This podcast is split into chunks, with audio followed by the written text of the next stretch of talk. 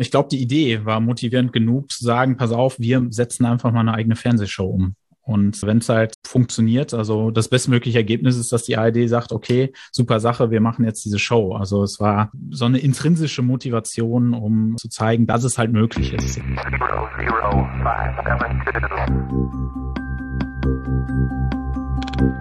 How to build the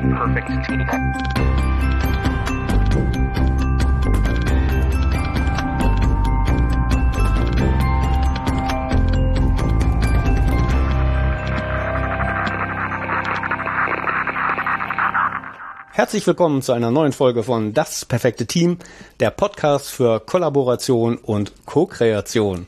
Wir, das sind Simon und Thomas. Kollaboration und Co-Kreation, heute unser Stichwort. Und wir haben ja ganz viel schon mit Fachleuten geredet über, wie geht denn eigentlich so Teamarbeit?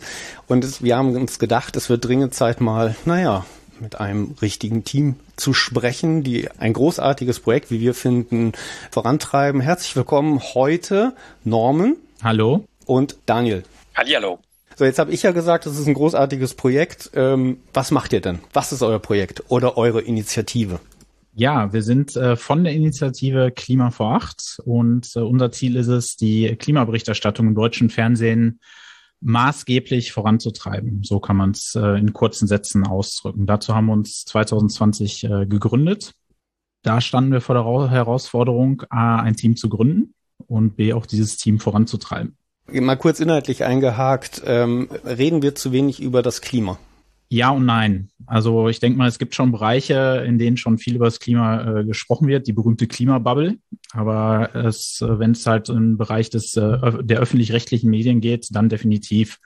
Das können wir auch datenmäßig belegen. Und wir dachten uns halt 2020, da muss mal was passieren. Und deswegen haben wir unsere Initiative gegründet, Klima vor acht. Der Name ist nicht zufällig gewählt, sondern wir dachten, so eine Sendung in der vor acht Sendestrecke wird dem Thema auch äh, gerecht und entsprechend auch priorisiert, damit das Klima auch im öffentlich-rechtlichen Rundfunk den angemessenen Stellenwert bekommt, den es verdient. Bei Klima vor acht denke ich natürlich erstmal an Börse vor acht, ne? aber das hat ja nichts miteinander zu tun. Nee, hat, hat erstmal nichts miteinander zu tun, hat vielleicht bald was miteinander zu tun, man weiß es nicht, das ist zumindest unser Ziel. Aber es gibt halt in dieser Voracht-Sendestrecke ähm, viele solcher kleineren Formate, äh, zum Beispiel auch Wetter vor acht und Wissen vor acht und äh, kurz vor der Tagesschau läuft Börse vor acht, wo äh, man das Neueste von dem Frankfurter Börsenparkett äh, kennenlernt. Und ähm, da dachten wir, da gehört doch äh, kurz vor der Tagesschau auch so eine Sendung hin wie äh, Klima vor acht, weil Klima ist das Thema unserer Zeit und nicht nur unserer Zeit, sondern aller zukünftigen Generationen. Und deswegen, äh, wir brauchen so ein For Format in der Primetime. Ich muss dazu sagen, es ist nicht unsere Idee gewesen, aber wir haben diese Idee äh, vorangetrieben. Ja, Norm, eins ist auffällig, du sagst die ganze Zeit wir. Und jetzt müssen wir mal fragen, wer ist denn dieses wir? Oder wer war 2020 dieses wir? 2020 sind wir zu viert gestartet. Einmal der Daniel, der sicherlich gleich noch äh, viel über das Team und die Teamentwicklung äh, sprechen wird. Zusätzlich noch Friederike Meyer, unsere zweite Vorsitzende und Pressesprecherin und Michael Flammer, unser erster Vorsitzender des äh, Vereins Klima vor Acht e.V. Das heißt, vier Menschen haben sich zusammengetroffen, so, aber ihr habt ja auch ein Thema. Also ich habe ja gerade so ein Henne-Ei-Ding in meinem Kopf. Äh, waren zuerst die Menschen da und dann das Thema, war erst das Thema die Menschen. Wie, wie ist das passiert? Wie ist die Dynamik? Wie muss man sich die vorstellen?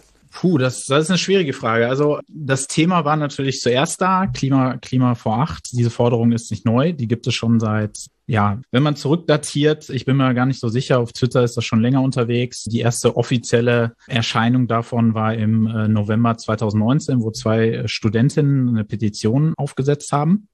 Also Klimaveracht statt Börseveracht ähm, war die Forderung, ein äh, Format in der Primetime der ARD kurz vor der Tagesschau zu errichten, was sich mit den Klimathemen beschäftigt. Äh, diese Petition hat 26.000 Unterschriften bekommen. Und man hat sich dann an Tom Buro gewandt, den äh, damaligen Vorsitzenden der ARD. Und der hat gesagt, ja, ist ja alles ganz nett und aber wir tun ja schon so viel fürs Klima und ja, es gibt da schon ganz tolle Sendungen. Kleiner Spoiler, diese Sendungen laufen meistens mitten in der Nacht oder auf Spartenkanälen und ähm, das sind wohl die tollen Sendungen, die er meinte. 2020 haben dann die Grannies for Future sich des äh, Themas auch angenommen und haben die Rundfunkräte angeschrieben und haben 150 Briefe an Rundfunkräte gesendet mit der Bitte, da auch eine Verbesserung zu erzielen mit dem Hinweis auf diese Petition. Von diesen 150 Briefen wurden ungefähr vier oder fünf tatsächlich mit einer Antwort gewürdigt. Auch so nach dem Motto, ja, es gibt ja schon so viel oder ja, nette Idee. Und dann war das auch so ein bisschen totgeschwiegen. Das nächste Mal, als es auftauchte, war so im Zuge der äh, Rebellion Wave von Extinction Rebellion im Juni 2020, die sich an den NDR gewandt haben und gesagt haben, liebes NDR, wir brauchen unbedingt Klimaformate im deutschen Fernsehen. Es gab wohl auch Gespräche, aber es wurde dann entsprechend der buruschen Antwort äh, gesagt, ja, es, wir machen ja schon so viel und wir haben das Thema auf jeden Fall auf dem Schirm. Und da dachten äh, wir uns, äh, vorwiegend äh, Friederike, Daniel und ich so, mein Gott, ey, das, das muss man doch irgendwie noch irgendwie anders angehen können, anstatt zu sagen, ey, macht mal. Und die sagen, ja, ja, wir machen ja schon so viel. Und ähm, was, was in dem Zuge auch aufkam, war, ja, so ein Format, das wird doch nicht geguckt, das Thema ist so komplex und so weiter. Dann dachten wir, wie kann man am besten zeigen, dass etwas möglich ist, indem man das Format einfach selbst macht wir sind dann hingegangen und haben gesagt, wir möchten gerne Klima vor Ort machen. Und das war sozusagen die Initialzündung. Und dann ist der Michael noch hinzugeschossen, äh, direkt zu Beginn. Und dann haben wir gesagt, okay, wir machen jetzt Klima vor Acht und zwar möglichst professionell und äh, möglichst äh, hochauflösend und möglichst so, dass es direkt im Vorabendprogramm des öffentlich-rechtlichen Rundfunks laufen kann. Mhm. Klingt für mich so wie so eine Startup-Idee, wo er dann einen MVP erzeugen wollte, um Investoren zu überzeugen davon. Genau. Äh, ich glaube, man, man kann das auch ganz gut damit vergleichen. Äh, ich, ich lache gerade nur etwas, weil ich das noch nie so mit dem Startup-Gedanken gesehen habe. Aber mit dieser Frage hätte ich hier rechnen müssen. Ähm, insofern. Aber äh, genau. Das heißt, wir hatten eine Idee, haben dann erstmal so ganz grob überlegt, wie kann denn diese Idee funktionieren? Und äh, was wir halt brauchten, ist ein Fernsehstudio, womit das äh, gemacht äh, werden konnte. Und da haben wir auch verschiedene Angebote erstmal reingeholt, so ähm, haben rumgefragt, verschiedene äh, Studios, was würde uns denn was kosten? Hm, letztendlich haben wir dann die ähm, Idee, sechs Folgen Klima vor acht budgetiert auf äh, circa 20.000 Euro. Die Idee ist direkt am Anfang schon, also es ist die Gründungsidee sozusagen schon gleich gewesen, diese sechs Folgen zu produzieren. Genau, ob jetzt fünf oder sieben, wir hatten dann überlegt, was, was ist halt machbar und wir wollten halt nicht 20 Folgen machen und sowas und eine waren auch zu wenig, ähm, weil das äh, Klimathema, da hat der öffentlich-rechtliche Rundfunk recht, ist komplex. Und wenn man nur eine Folge zu einem Thema gemacht hätte, hieß es dann, ja, ja, ist ja ganz nett, aber da gibt's ja noch ganz viele andere Themen und sowas. Und irgendwie haben wir uns dann gesagt, so sechs ist doch eine schöne Zahl. Ähm, und haben dann gesagt, okay, wir möchten gerne sechs Folgen Klima vor acht machen. Und wie es halt so auch bei Startups ist, was ist immer die beste Methode? Crowdfunding, um äh, Geld reinzuholen. Mhm. Norman, vielleicht darf ich da noch kurz ergänzen, Klar, weil ich gerne. das noch so ein bisschen in Erinnerung habe. Tatsächlich sind wir damals gestartet und waren uns ähm, erstmal noch gar nicht sicher, was wir genau machen würden. Also ich weiß noch, dass wir durchaus auch äh, die Idee hatten, vielleicht nur eine Folge zu machen. Und dann der Michael war es eigentlich, der dazu kam und dann gesagt hat, nee, also wenn ich, wenn ich hier dazu komme, dann machen wir das, dann ziehen wir das richtig fett und richtig groß auf und dann sollten das eigentlich, ich glaube damals waren noch zwölf oder wie du gesagt hast, vielleicht auch 20 Folgen angedacht. Und dann haben wir ein bisschen darüber gesprochen, was eigentlich die Dimensionen dieses Projektes sein sollten und dass es eigentlich auch darum geht, dass wir im Grunde genommen Showcase-Folgen produzieren wollen. Also so könnte das aussehen. Diese thematische Breite könnte in so einem Format abgedeckt werden.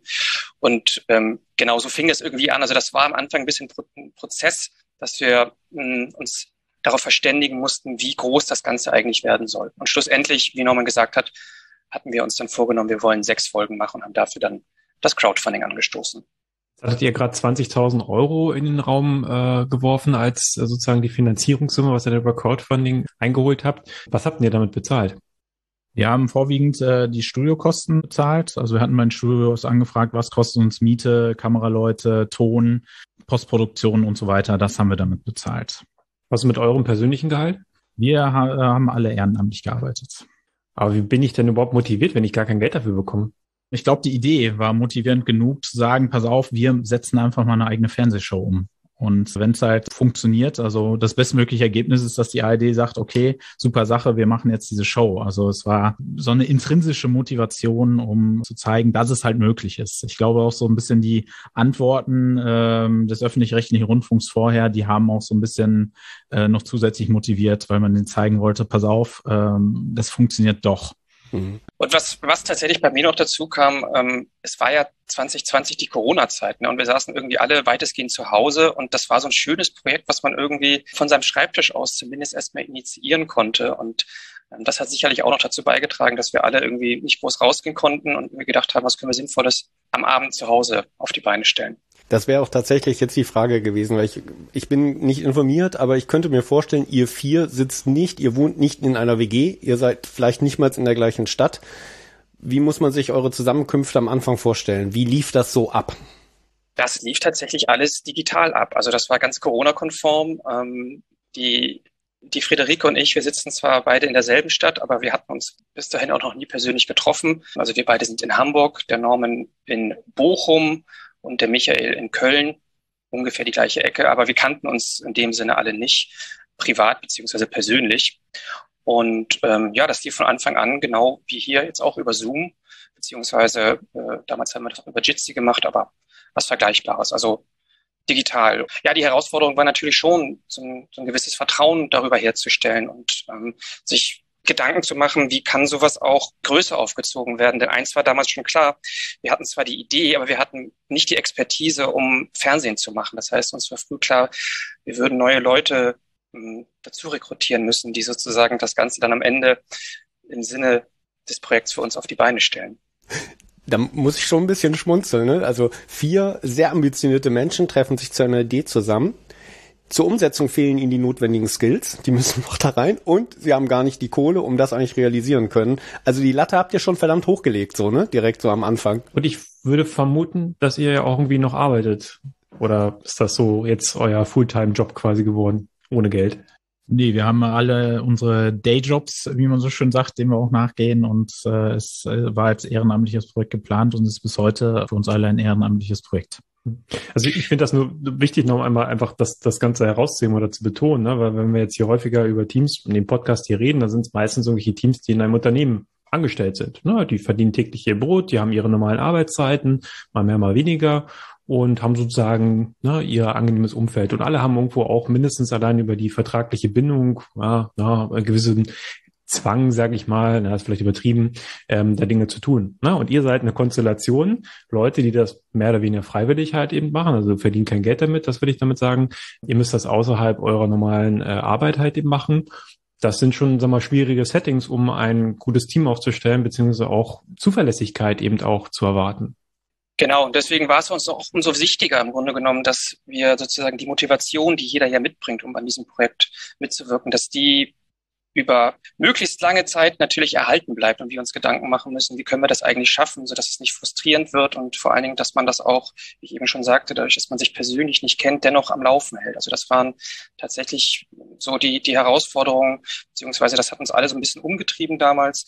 Und ich glaube, wenn ich das richtig zurückerinnere, wir wussten ja auch nicht, ob das klappen würde. Ne? Wir hatten die Idee und dann war die Idee schnell da, wir machen das mit einem Crowdfunding und die 20.000 Euro waren in den Raum gestellt. Da haben auch einige ganz schön mit den Ohren geschlackert, ob man so eine Summe für so ein Projekt irgendwie zusammenbekommen würde. Also das war alles nicht so absehbar und es hätte möglicherweise auch anders verlaufen können. Aber im Grunde genommen sind wir ja selbst davon dann sehr überrascht worden, wie das eingeschlagen ist und ähm, insbesondere natürlich bei Social Media und wie schnell wir dieses Geld auch zusammen hatten. Also wir hatten, Norman korrigiere mich, aber ich glaube, die die, die 20.000 hatten wir nach vier Stunden zusammen oder was doch weniger? Also dreieinhalb Stunden. Dreieinhalb Stunden, ja. Wir hatten das Crowdfunding für, für 30 Tage angesetzt und äh, hatten so ein bisschen gehofft, dass am Ende dann vielleicht, wenn alle nochmal reinhauen, dass das Geld dann zusammenkommt, dass wir nach dreieinhalb Stunden die Kohle schon beisammen hatten und das danach weiter lief. Äh, davon waren wir alle sehr, sehr positiv überrascht. Vielleicht doch größer planen hätten müssen, ne? Genau. Also wie es vielleicht so ist, wir hatten auch natürlich interne Wetten offen, wann wir und ob wir das Funding-Ziel überhaupt erreichen. Und ich glaube, die ambitionierste Wette, ähm, die auch sehr belächelt wurde, war ja nach einer Woche. Ja. Thema intrinsische Motivation. Ne? Das zum einen, also zwei Aspekte sich gerade. Das eine ist eure eigene Motivation. Über das Crowdfunding geht ihr jetzt raus und traut euch was. Jetzt kriegt ihr ein Feedback. Ne? Norman, du hast gerade gesagt, eine Woche, dreieinhalb Stunden Ihr kriegt ein Feedback, das muss doch auch was mit eurer Motivation gemacht haben. Wir saßen beisammen an dem Tag, als das Crowdfunding startete. Wir haben vorher noch schon auf Social Media so ein bisschen den Spannungsbogen erhöht und auch so ein bisschen getrommelt. Da kommt jetzt irgendwas und irgendwas mit Klima vor acht. Und das Gute ist, dass das ja so ein sprechender Name ist. Da können ja viele Leute schon was mit anfangen. Und ähm, man wusste halt nicht so genau und das wurde halt auch so ein bisschen im Unklaren gelassen. Wir hatten uns auch von Social Media Profis so ein bisschen beraten lassen. Die sagen, ja, äh, macht da so ein kleines Ramp-up und ähm, erzeugt schon mal Aufmerksamkeit ein paar Tage vorher, bevor er rausgeht mit dem äh, Crowdfunding. Und dann saßen wir einen Abend äh, digital zusammen, als das Crowdfunding startete. Und ich kann mich noch dran erinnern, wir hatten eine Pressemitteilung geschrieben, die wollten wir am nächsten Tag rausgeben, dass wir mit dem Crowdfunding äh, gestartet sind, weil es hat doch schon einiges an Aufmerksamkeit erzeugt. Die haben wir noch in der Nacht umgeschrieben, dass wir erfolgreich sind mit Crowdfunding und äh, zwar in Rekordzeit und haben die dann am nächsten Tag rausgegeben. Und äh, ich glaube, wir waren erstmal alle sehr für mich persönlich, ich fühlte mich regelrecht erschlagen von diesem Erfolg. So kann man das äh, ausdrücken. Wo ich mir dachte, so mein Gott, du hast ja vieles ausgemalt, aber was da dann passiert ist, das war doch schon sehr beeindruckend und das habe ich noch nie so erlebt.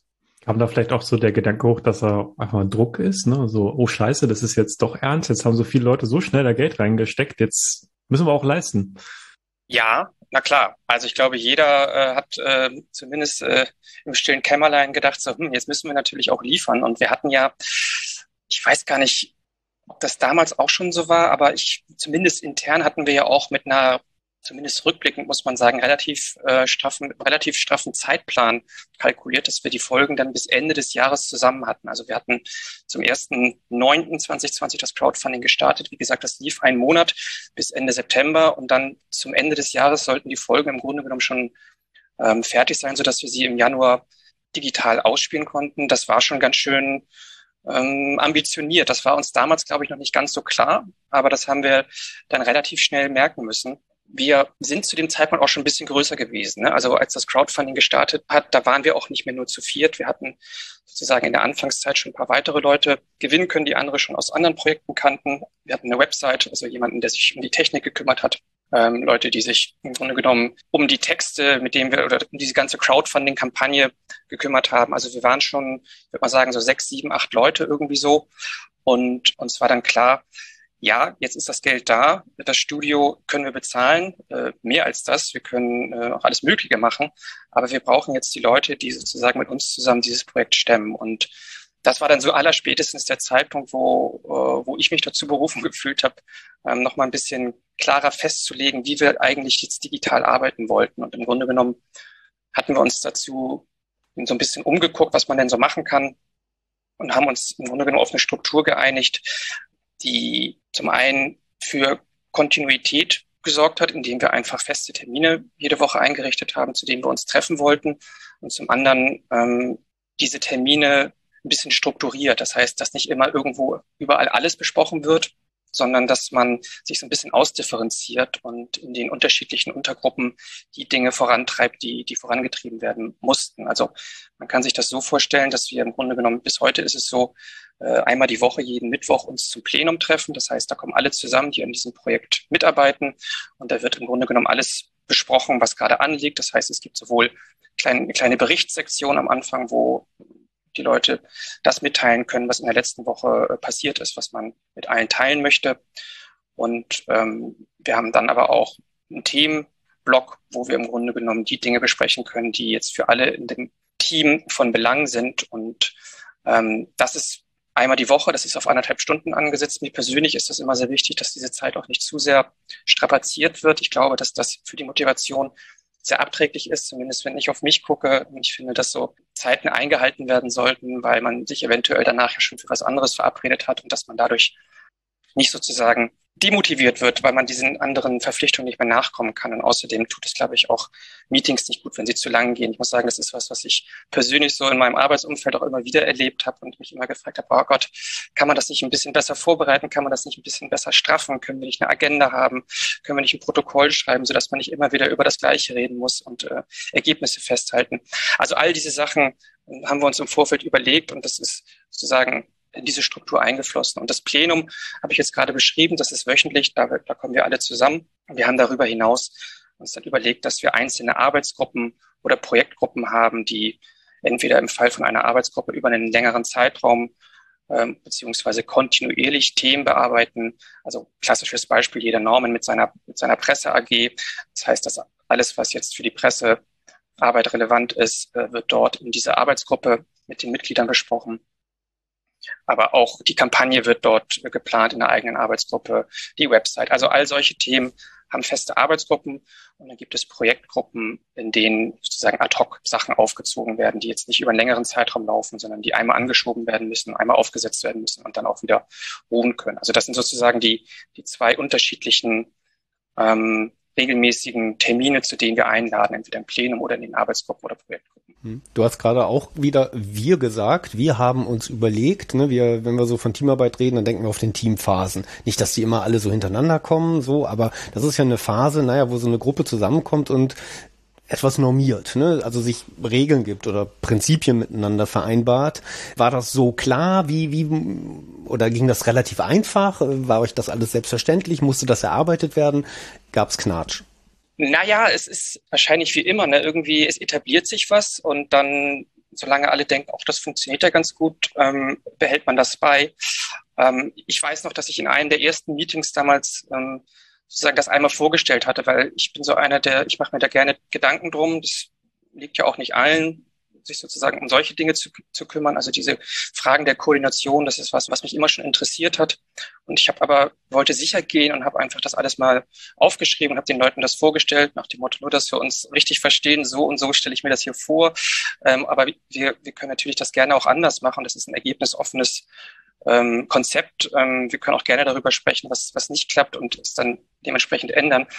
Aber ja, wir haben da schon mal drüber gesprochen ne? und insbesondere auch, wie wir Entscheidungen treffen. Das ist ja auch nicht ganz trivial, wenn man in so einer Gruppe unterwegs ist, in dem jetzt keiner irgendwie sagt, ich entscheide hier, wie es läuft, sondern sich alle irgendwie darauf einigen müssen, was ist der beste Weg zum Ziel, äh, dass auch das irgendwie ein bisschen geregelt ist und man nicht dann in jeder Situation neu gucken muss, wie man es jetzt macht. Ich weiß, dass wir, als das Crowdfunding so gut lief, wir dann für eine kurze Weile darüber nachgedacht haben, ist es eigentlich in Ordnung, dass wir jetzt weiter Geld sammeln oder nicht? Also das war ganz am Anfang mal ein Thema und da ging es durchaus mal kurz hoch her. Wir haben uns dann auf was geeinigt, aber das war so ein bisschen so ein Punkt, wo ich gedacht habe, ja, wir müssen uns im Grunde genommen schon ähm, darauf verständigen, kann man hier ein Veto benutzen oder nicht? Ist es eine Mehrheitsentscheidung?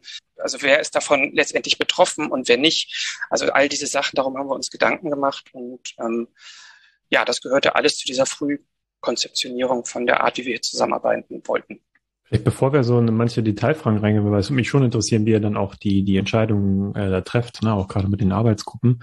Würde mich vorher noch interessieren, was war denn so, also gerade deine persönliche Motivation dahinter, das in dieser Form zu gestalten und nicht zu sagen, hm, naja, dann machen wir halt wir vier Kerngründer dieser Idee oder dieses, dieses Crowdfundings hat eben hier, sagen wir, den Gesellschafterkreis und wir treffen dann hier die Entscheidung per Mehrheitsentscheid oder wir setzen einen Projektmanager ein, der gibt dann die Aufgaben weiter. Also da, da hätte man sich ja auch andere Modelle vorstellen können, aber ihr habt euch ja, oder zumindest du bewusst dazu entschieden, es in diese Richtung zu treiben. Mich würde interessieren, was war deine Motivation dahinter?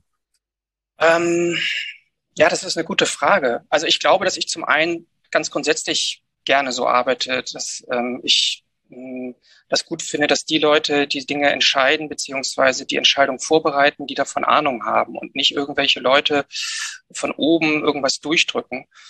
Ähm, und das wollten wir einfach ausprobieren und sozusagen ähm, da mal einen anderen Weg gehen.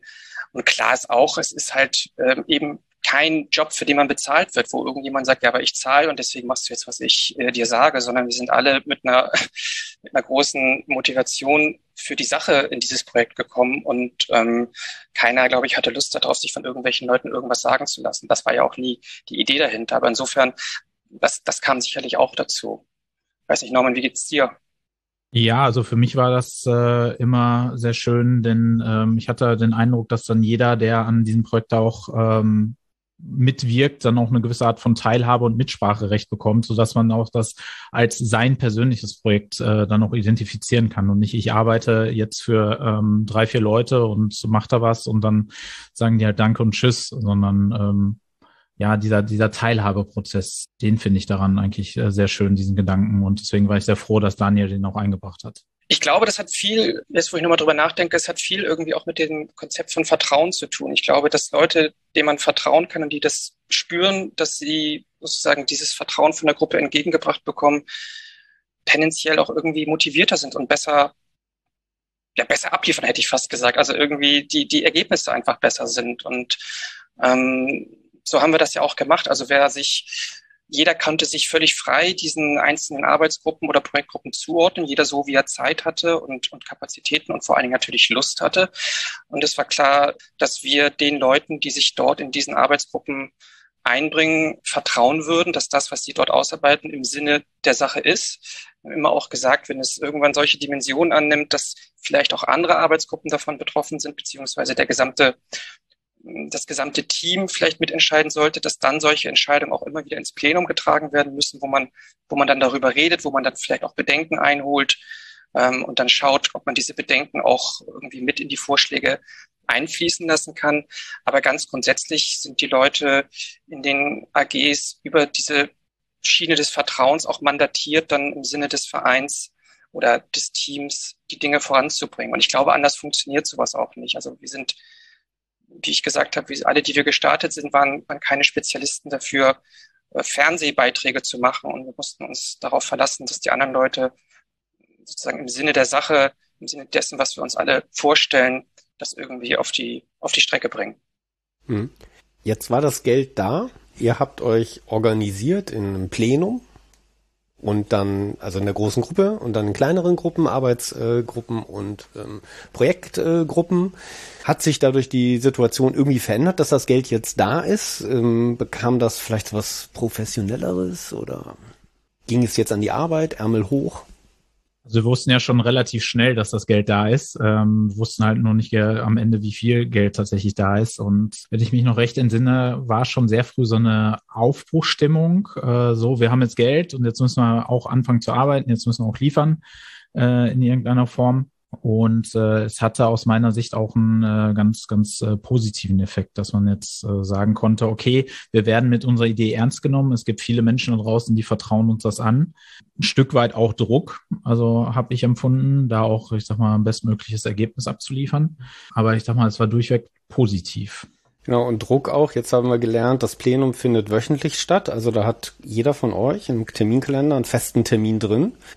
Jeder hat aber ja auch sein Leben noch, also nicht nur das Berufsleben, das Privatleben, aber jetzt auch hier innerhalb dieser Initiative, da wird es doch sicherlich auch Schwankungen und vielleicht auch Fluktuationen im Team gegeben haben. Ähm, oder habt ihr da gleichmäßig alle euch mit eingebracht, einbringen können? Nee, das bleibt natürlich nicht aus. Also das, das war auch von Anfang an klar, dadurch, dass wir das ehrenamtlich machen, dass äh, Leute, die vielleicht heute noch ähm, voller Motivation sind und eine lange To-Do-Liste haben, möglicherweise nächste Woche aus irgendwelchen Gründen schon nicht mehr dabei sein können, weil einfach vielleicht auch privat was äh, vorgefallen ist oder in anderen Fällen, weil sich vielleicht auch einfach die Motivation ein bisschen verschoben hat. Also das kann natürlich immer passieren und ich glaube, wir haben von Anfang an allen klar gemacht, wir werden sozusagen das nicht mit mit Druck oder mit schlechtem Gewissen erzeugen irgendwie äh, kompensieren können. Man, diese Leute die muss man dann ersetzen. Und so haben wir es eigentlich gehalten, dass wenn Leute, wenn wir gemerkt haben, dass Leute, was heißt wir, im Grunde genommen konnten sozusagen in den einzelnen Arbeitsgruppen die Leute immer sagen, wir brauchen Verstärkung und das ähm, oblag auch denen zu sagen, wir möchten neue Leute rekrutieren. Das wurde dann natürlich über unser Kampagnenteam, wurden dann Stellenausschreibungen, wenn man so möchte, lanciert. Aber das, das oblag den einzelnen Teams auch zu sagen, wir brauchen hier Unterstützung oder vielleicht war ja auch manchmal abzusehen, dass vielleicht in zwei, drei Wochen bei der einen oder bei dem anderen es ein bisschen enger wird und dann, dann konnte gesucht werden. Aber den Druck ne, im Sinne von, jetzt habt ihr euch hier, äh, seid dem Team beigetreten, jetzt müsst ihr auch liefern. Ich glaube, so funktioniert das nicht. Zumindest haben wir das so nicht gemacht. Hm. Jetzt hast du Stellenausschreibung gerade gesagt. Ihr habt aktiv Leute offensichtlich gesucht. Also man konnte nicht einfach sagen, ich mache jetzt mit bei der Initiative Klima vor acht. Konnte ich auf monster.de eure Anzeigen sehen oder wie hat das funktioniert? Stellenausschreibung, äh, das, das ist, äh, ja, das ist nicht das richtige Wort. Ähm, das muss ich korrigieren.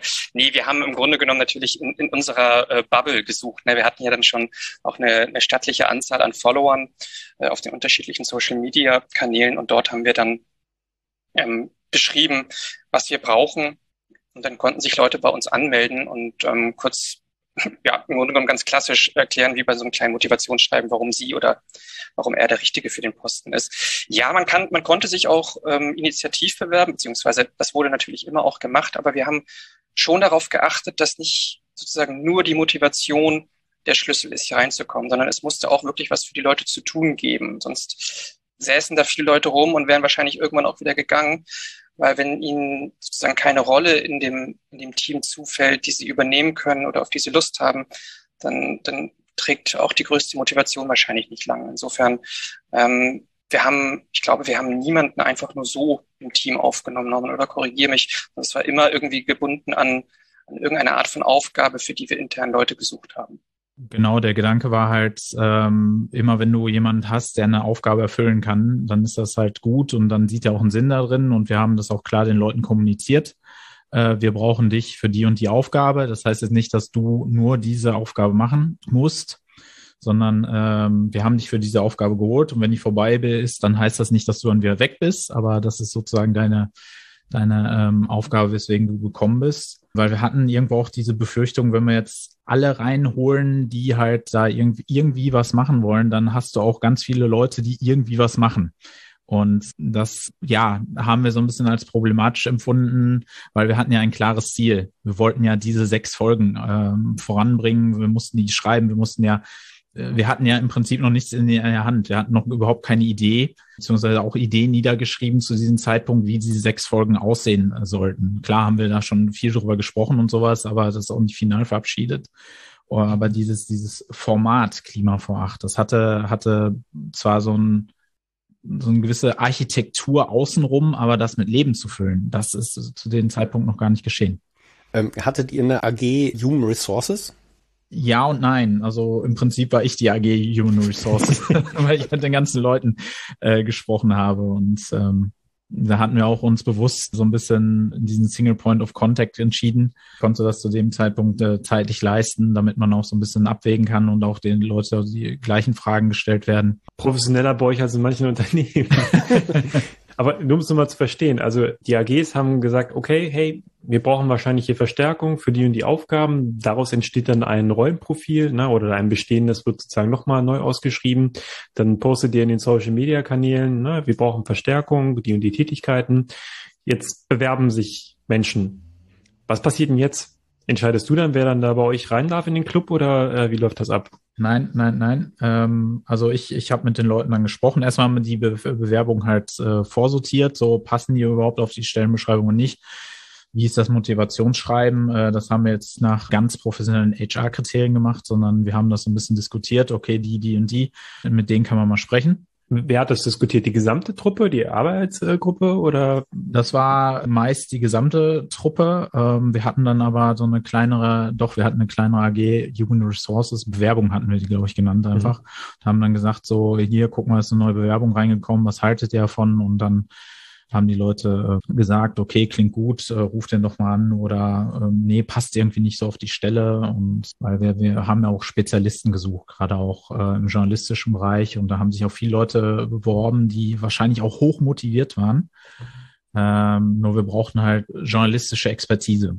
Und das ist das zum Beispiel. Und dann haben die auch so immer so ein kleines Motivationsschreiben beigebracht und dann habe ich halt mit dem telefoniert, um mal so ein bisschen abklopfen zu können, so passen die ins Team, passen die nicht ins Team. Das, ähm, ja, das waren, waren auch so, so Fragen, wie stellst du so die Arbeit im Team vor? Was ist so deine Idee vom Klimavermacht? Was denkst du, wie kannst du dich da einbringen? Ich weiß nicht, ob ich die Frageliste noch irgendwo habe, aber ich glaube, ich hatte mir immer so ein paar Fragen überlegt, die ich alle stelle und je nachdem auch wie, man muss es wirklich sagen, wie herzlich dieses Gespräch war, ähm, hat man sich dann dafür gegen entschieden. Aber in den allermeisten Fällen war es so, dass die Vorsortierung schon ausgereicht hat, äh, sodass man sich da nicht gegen Leute entscheiden muss. Aber Norman, ich glaube, wir hatten auch teilweise sozusagen eine zweite Bewerbungsrunde, wo dann auch nochmal Leute aus, äh, aus der AG teilweise dabei waren. Ich meine zumindest zu erinnern, dass du mal erzählt hattest, dass du auch hier und da mal Gespräche zu dritt geführt hattest. Du hast sie zumindest alle kennengelernt und die meisten davon sind ja auch bei uns dann am Ende im Team gelandet. Genau. Also wir hatten, wir hatten in dem Prozess auch etwas umgestellt. Ähm, wir hatten erst eine erste Bewerbungsrunde, wo wirklich äh, wir zig Bewerbungen bekommen hatten. Das konnten wir gar nicht leisten. Und hinterher haben wir gesagt, okay, das Zwei-Augen-Prinzip, also dass nur ich das äh, entscheide und den ersten Eindruck bekomme, ist vielleicht auch gar nicht mal so gut. Ähm, inzwischen ist der Bewerbungsprozess so, dass man äh, zumindest zwei Leute, also nach so einem Vier-Augen-Prinzip mal mit den BewerberInnen sprechen um dort die Entscheidung so ein bisschen auf ein anderes Fundament zu stellen. Hm. Du hast jetzt, du sagst immer oft Stelle, ne? also so, so hm. ne, wird, wird mit dem Tätigkeitsprofil irgendwie so zu, zusammengefasst. Manchmal haben wir hier gerade auch Rolle irgendwie mal mit reingeworfen. Ähm, habt ihr mit Rollen irgendwie gearbeitet? Ich denke jetzt gerade an so eine temporäre Rolle wie eine Moderation zum Beispiel. Das könnte man sich ja vorstellen, entweder als Stelle, ne? ich bin der Moderator, das heißt in jedem Meeting bin ich der Moderator. Das kann aber auch natürlich was Temporäres sein, eine Rolle, Moderation, dazu gehören gewisse Aufgaben, aber die kann vielleicht auch rollieren. Habt ihr mit solchen rollierenden Rollen auch gearbeitet, im Plenum zum Beispiel bei einer Moderation oder ist das eher fest bei euch dann, hat sich so eingespielt? Wie sind denn solche Dynamiken und solchen Umgang mit Rollen bei euch? Ja, auf jeden Fall. Also ähm, wir mussten allein schon deswegen mit dem Rollenkonzept arbeiten, weil wir ja eben uns nicht immer darauf verlassen konnten, dass immer die gleichen Leute bei den Meetings abends äh, Zeit haben und dabei sind.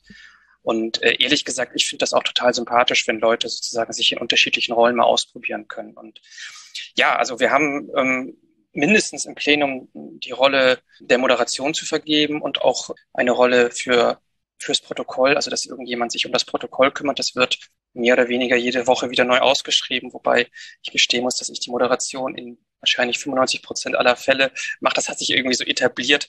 Aber auch in den AGs ähm, ist es so, dass wir im Grunde genommen auch da versuchen, diese Struktur beizubehalten. Wobei man muss auch sagen, wenn man da mit drei oder vier Leuten sitzt, dann muss es nicht unbedingt eine Moderation haben. Ne? Dann kann man das auch mal so handeln. Aber wenn es mehr werden, dann ist es einfach besser, dass man äh, jemanden hat, der da so ein bisschen durchführt. Ähm, insbesondere natürlich fürs Protokoll ist das immer gut zu wissen. Ich glaube, so ein Protokoll, ich gucke gar nicht so häufig ins Protokoll, ne? aber wenn man mal was nachgucken will, weiß man, es ist da und ähm, es hilft einfach zu sehen, wo man welche Themen schon mal an der Angel hatte und äh, wer daran beteiligt war, welche Argumente schon mal ähm, da waren. Vor allen Dingen hilft es natürlich sehr, wenn man nochmal vielleicht auch in der Rolle der Moderation ähm, als Einleitung zu einem Thema oder als Hinführung zu einem Thema nochmal kurz zusammenfassen möchte, wo man steht. Und dafür dafür ist sowas äh, super wichtig. Ich habe das auch immer in meinem beruflichen Kontext äh, häufig erlebt. Das ist jetzt tatsächlich zum Glück auch schon ein paar Jahre her, dass man da irgendwie nicht so richtig das Verständnis für hatte, warum es Protokolle bedarf. Das hat sich zum Glück ein bisschen geändert. Und ich glaube, da haben möglicherweise auch bis heute immer noch Leute so ein bisschen die Scheu davor, ja, das ist viel Papierkram, da guckt niemand rein. Aber ein gut geführtes Protokoll ist, glaube ich, total wichtig, um zu verstehen, wo kann man her, ähm, wo steht man gerade und wo, wie geht's von hier jetzt weiter. Hm. Was gehört zu den Aufgaben der Moderation? Das stellt man sich ja erstmal so vor, ja, ich nehme vielleicht mal ab und zu einen dran oder so und dann war es das auch schon. Was macht ein oder was macht eine gute Moderation bei euch aus? Ja, ich kann ja mal sagen, was für mich eine gute Moderation ausmacht. Also das ist nichts, was wir jetzt in Stein gemeißelt hätten. Da gibt es jetzt kein Anforderungsprofil für, für ModeratorInnen. Aber ähm, ja klar, neben dem, neben dem Drannehmen von Leuten ist es aus meiner Sicht das Einbinden von, von allen Leuten, die im Meeting dabei sind. Also wir haben es auch so, dass wir im Grunde genommen vor jedem Meeting oder zu Beginn eines jeden Meetings ein Check-in machen. Das heißt, jeder sagt einmal ganz kurz, wie es ihm geht, einfach um sozusagen der Gruppe zu signalisieren, hey, ich bin heute super gestresst oder ich bin super glücklich äh, und dann haben die anderen so ein bisschen ein Gefühl, wie wie können es ein bisschen einordnen, vielleicht wie sich die Person dann auch später in dem Meeting gibt. Und genauso haben wir auch einen Checkout, wo wir nochmal äh, ganz kurz drei umfragen, wie wie das Meeting war, ähm, wo jeder nochmal was dazu sagen kann. Und ich glaube, das ist allein deswegen ähm, ganz gut, weil vielleicht auch Leute in in einigen Meetings dabei sind, die inhaltlich vielleicht gar nicht so viel beitragen möchten, vielleicht auch sich ganz bewusst vorgenommen haben, nur zuzuhören, weil sie vielleicht auch lange nicht mehr dabei waren oder zum Thema nicht so viel zu sagen haben und so dennoch irgendwie in die Situation kommen, auch mal zu sprechen. Also das ist für mich wichtig. Das Thema Zeit hatte ich ja schon angesprochen. Für mich gehört es zu einer guten Moderation dazu, dass man die Zeit im Blick behält. Das heißt, nicht nur pünktlich aufhört, sondern im Grunde genommen auch das Meeting nochmal mit, mit kleinen Zeitkontingenten teilt und auch vielleicht die Gruppe darauf hinweist, hey, wir sind jetzt so und so lange schon bei diesem Punkt, eigentlich wollten wir weiter. Möchtet ihr noch, dass wir darüber weiterreden oder hm, wollen wir für, für heute hier einen Punkt machen? Also die Gruppe an der Stelle mitnimmt, mit einbindet, aber auch immer wieder darauf hinweist, was ist noch wichtig für eine Moderation? Ja, ich glaube, Dinge zusammenfassen, es hilft insbesondere auch der Person, die das Protokoll führt, dass man vielleicht am Ende nochmal sagt, also selbst wenn man noch, wenn man nicht zu einem Ergebnis gekommen ist, aus meiner Sicht stehen wir jetzt gerade da, wir sollten da in, in Zukunft weiterarbeiten, vielleicht auch anbietet. Also das geht schon natürlich ein bisschen darüber hinaus, aber ich finde, ähm, wer, wer Wer ein Händchen für Moderation hat, kann vielleicht auch den Leuten anbieten, die offensichtlich in dem Meeting nicht so zufrieden sind, ähm, mit denen vielleicht im Nachgang nochmal zu sprechen, ähm, sie nochmal abzuholen, mit ihnen die Lage zu sondieren, wo man gerade steht, was es für Möglichkeiten gibt, warum man vielleicht auch ein paar Themen nicht in der großen Runde besprochen hat oder die sich dort nicht ähm, geeignet haben, aber dass sie dennoch nicht hinten rüberfallen sollen. Ja, das wären so, glaube ich, die Sachen, die mir als, als erstes einfallen. Ihr seid ja dann zumindest heute auch teilweise in, doch in sehr großen Gruppen halt eben auch unterwegs. Spielt sowas wie Redeanteile eine Rolle bei euch? Also guckst du so ein bisschen das, das gerade schon von den Stilleren geredet, aber vielleicht eben gibt's auch manchmal, naja, dominante, ich sag jetzt mal männliche Zeitgenossen und muss man da ein bisschen, ist das auch so eine, eine der Aufgaben, da ein bisschen mit drauf zu achten oder ist das bei euch gar nicht so ein Thema? Ja, äh, ja, witzig, dass du das sagst. Ich bin gerade letzte Woche, habe ich ähm, sozusagen nochmal im Plenum gesagt, dass ich ähm, mindestens die Mikros nochmal ausmache. Manchmal haben wir Leute, die die Mikros anlassen und ähm, das gibt dann so Störgeräusche. Ähm, auch das Thema Redeanteile ist immer mal wieder was, was mir durch den Kopf geht. Wir haben tatsächlich keine feste Regelung, ähm, aber ja, es gibt Leute, die sind mitteilsamer und es gibt Leute, die sind ein bisschen zurückhaltender und ähm, ähm ich glaube, das ist schon gut, einen Blick drauf zu haben, ne? dass, dass, ähm, dass auch andere Leute drankommen. Also ich, manchmal ziehe ich Leute vor, auch wenn sie in der Rednerliste eigentlich hinten dran sind, weil die Person davor vielleicht schon sehr viel gesprochen hat. Aber in der Regel ähm, funktioniert das ganz gut so. Das heißt, dass auch die Leute, die viel sagen wollen, das machen können und die Leute, die weniger reden wollen, trotzdem zum Zug kommen und wir dennoch pünktlich aufhören, beziehungsweise im Zweifel schreite ich dann mal ein und sage, jetzt machen wir mal hier für heute einen Punkt. Mhm. Nee, aber das ist auf jeden Fall natürlich ein weiterer Aspekt, ja, den man im Blick haben sollte. Und wir sind da dran. Du hast gerade auch Zeit reingebracht, also dass du als Moderator auch mitschaust, dass die Zeit halt so mit im Blick bleibt. Ähm, gibt auch Konstellationen, wo man das als separate Rolle ausgliedert. Ne? Also vielleicht, wenn es mal ein bisschen hitziger wird oder so, dann kann es ja hilfreich sein, so eine temporäre Rolle Zeitwächterin zu gestalten, die quasi ja dem Moderator oder die Moderation mit unterstützt, ja, das mit im Blick zu behalten. Ne? Oder vielleicht auch Awareness ist ja manchmal auch so ein Thema, also sprich, ähm, wie gut sind wir noch konzentriert, brauchen wir gerade eine Pause und dass es da vielleicht auch Unterstützung gibt, die sagen, lass mal gerade kurz fünf Minuten hier alle mal durchatmen oder ein bisschen Energizer, sowas zu machen könnten auch noch so Themen sein, die vielleicht in solchen Gruppen gerade in dieser Regelmäßigkeit ab und zu vielleicht mal aufkommen? Ja, also äh, Energizer machen wir nicht. Ich wüsste gar nicht, wie sowas digital geht. Ich kenne das äh, offline, ähm, aber da gibt es bestimmt Sachen, habe ich mir noch nie drum Gedanken gemacht. Ähm, in der Regel, ja, in der Regel versuchen wir nicht länger als anderthalb Stunden zu tagen und wir müssen jetzt nicht sozusagen komplett alles unterbrechen, dass, eine, dass Leute eine Pause brauchen. Zumindest kann ich mich gerade nicht erinnern, dass wir das jemals gemacht hätten. Wenn mal jemand verschwinden möchte, ums Eck gehen möchte, dann, dann kann er das machen oder sie das machen. Und das Thema Timekeeping, ja, klar. Äh, ich kenne das auch. Man kann auch jemanden damit beauftragen, auf die Zeit zu gucken und auch nochmal von außen reinzurufen. So, äh, wir sind jetzt da und da, wir wollten eigentlich schon weiter sein oder wie auch immer. Ich behaupte immer von mir, dass ich das so halbwegs im Blick habe. Zumindest macht mir das immer Spaß, sozusagen die Uhr im Blick zu behalten. Deswegen, ich, ich selbst mache das nicht, dass ich jemanden, wenn ich moderiere, einfordere. Aber ähm, ja, absolut berechtigter Hinweis, weil das ist natürlich ähm, eine extreme Belastung in der Moderation zu sein. Man muss äh, auf die Leute achten, man muss inhaltlich irgendwie äh, dabei sein, äh, man muss die Zeit im Blick halten. Also man, es gibt so viele Dinge, die da auf einen reinprassen. Und ich, ich habe in diesen jetzt anderthalb Jahren, die ich das regelmäßig bei Klima vor acht mache, auch super viel Erfahrung da jetzt irgendwie gewinnen können. Und ich bin heute, glaube ich, auch woanders, als ich ganz, also ganz sicher woanders, als ich zu Beginn war. Hm. Hat dir also auch im beruflichen Leben weitergeholfen?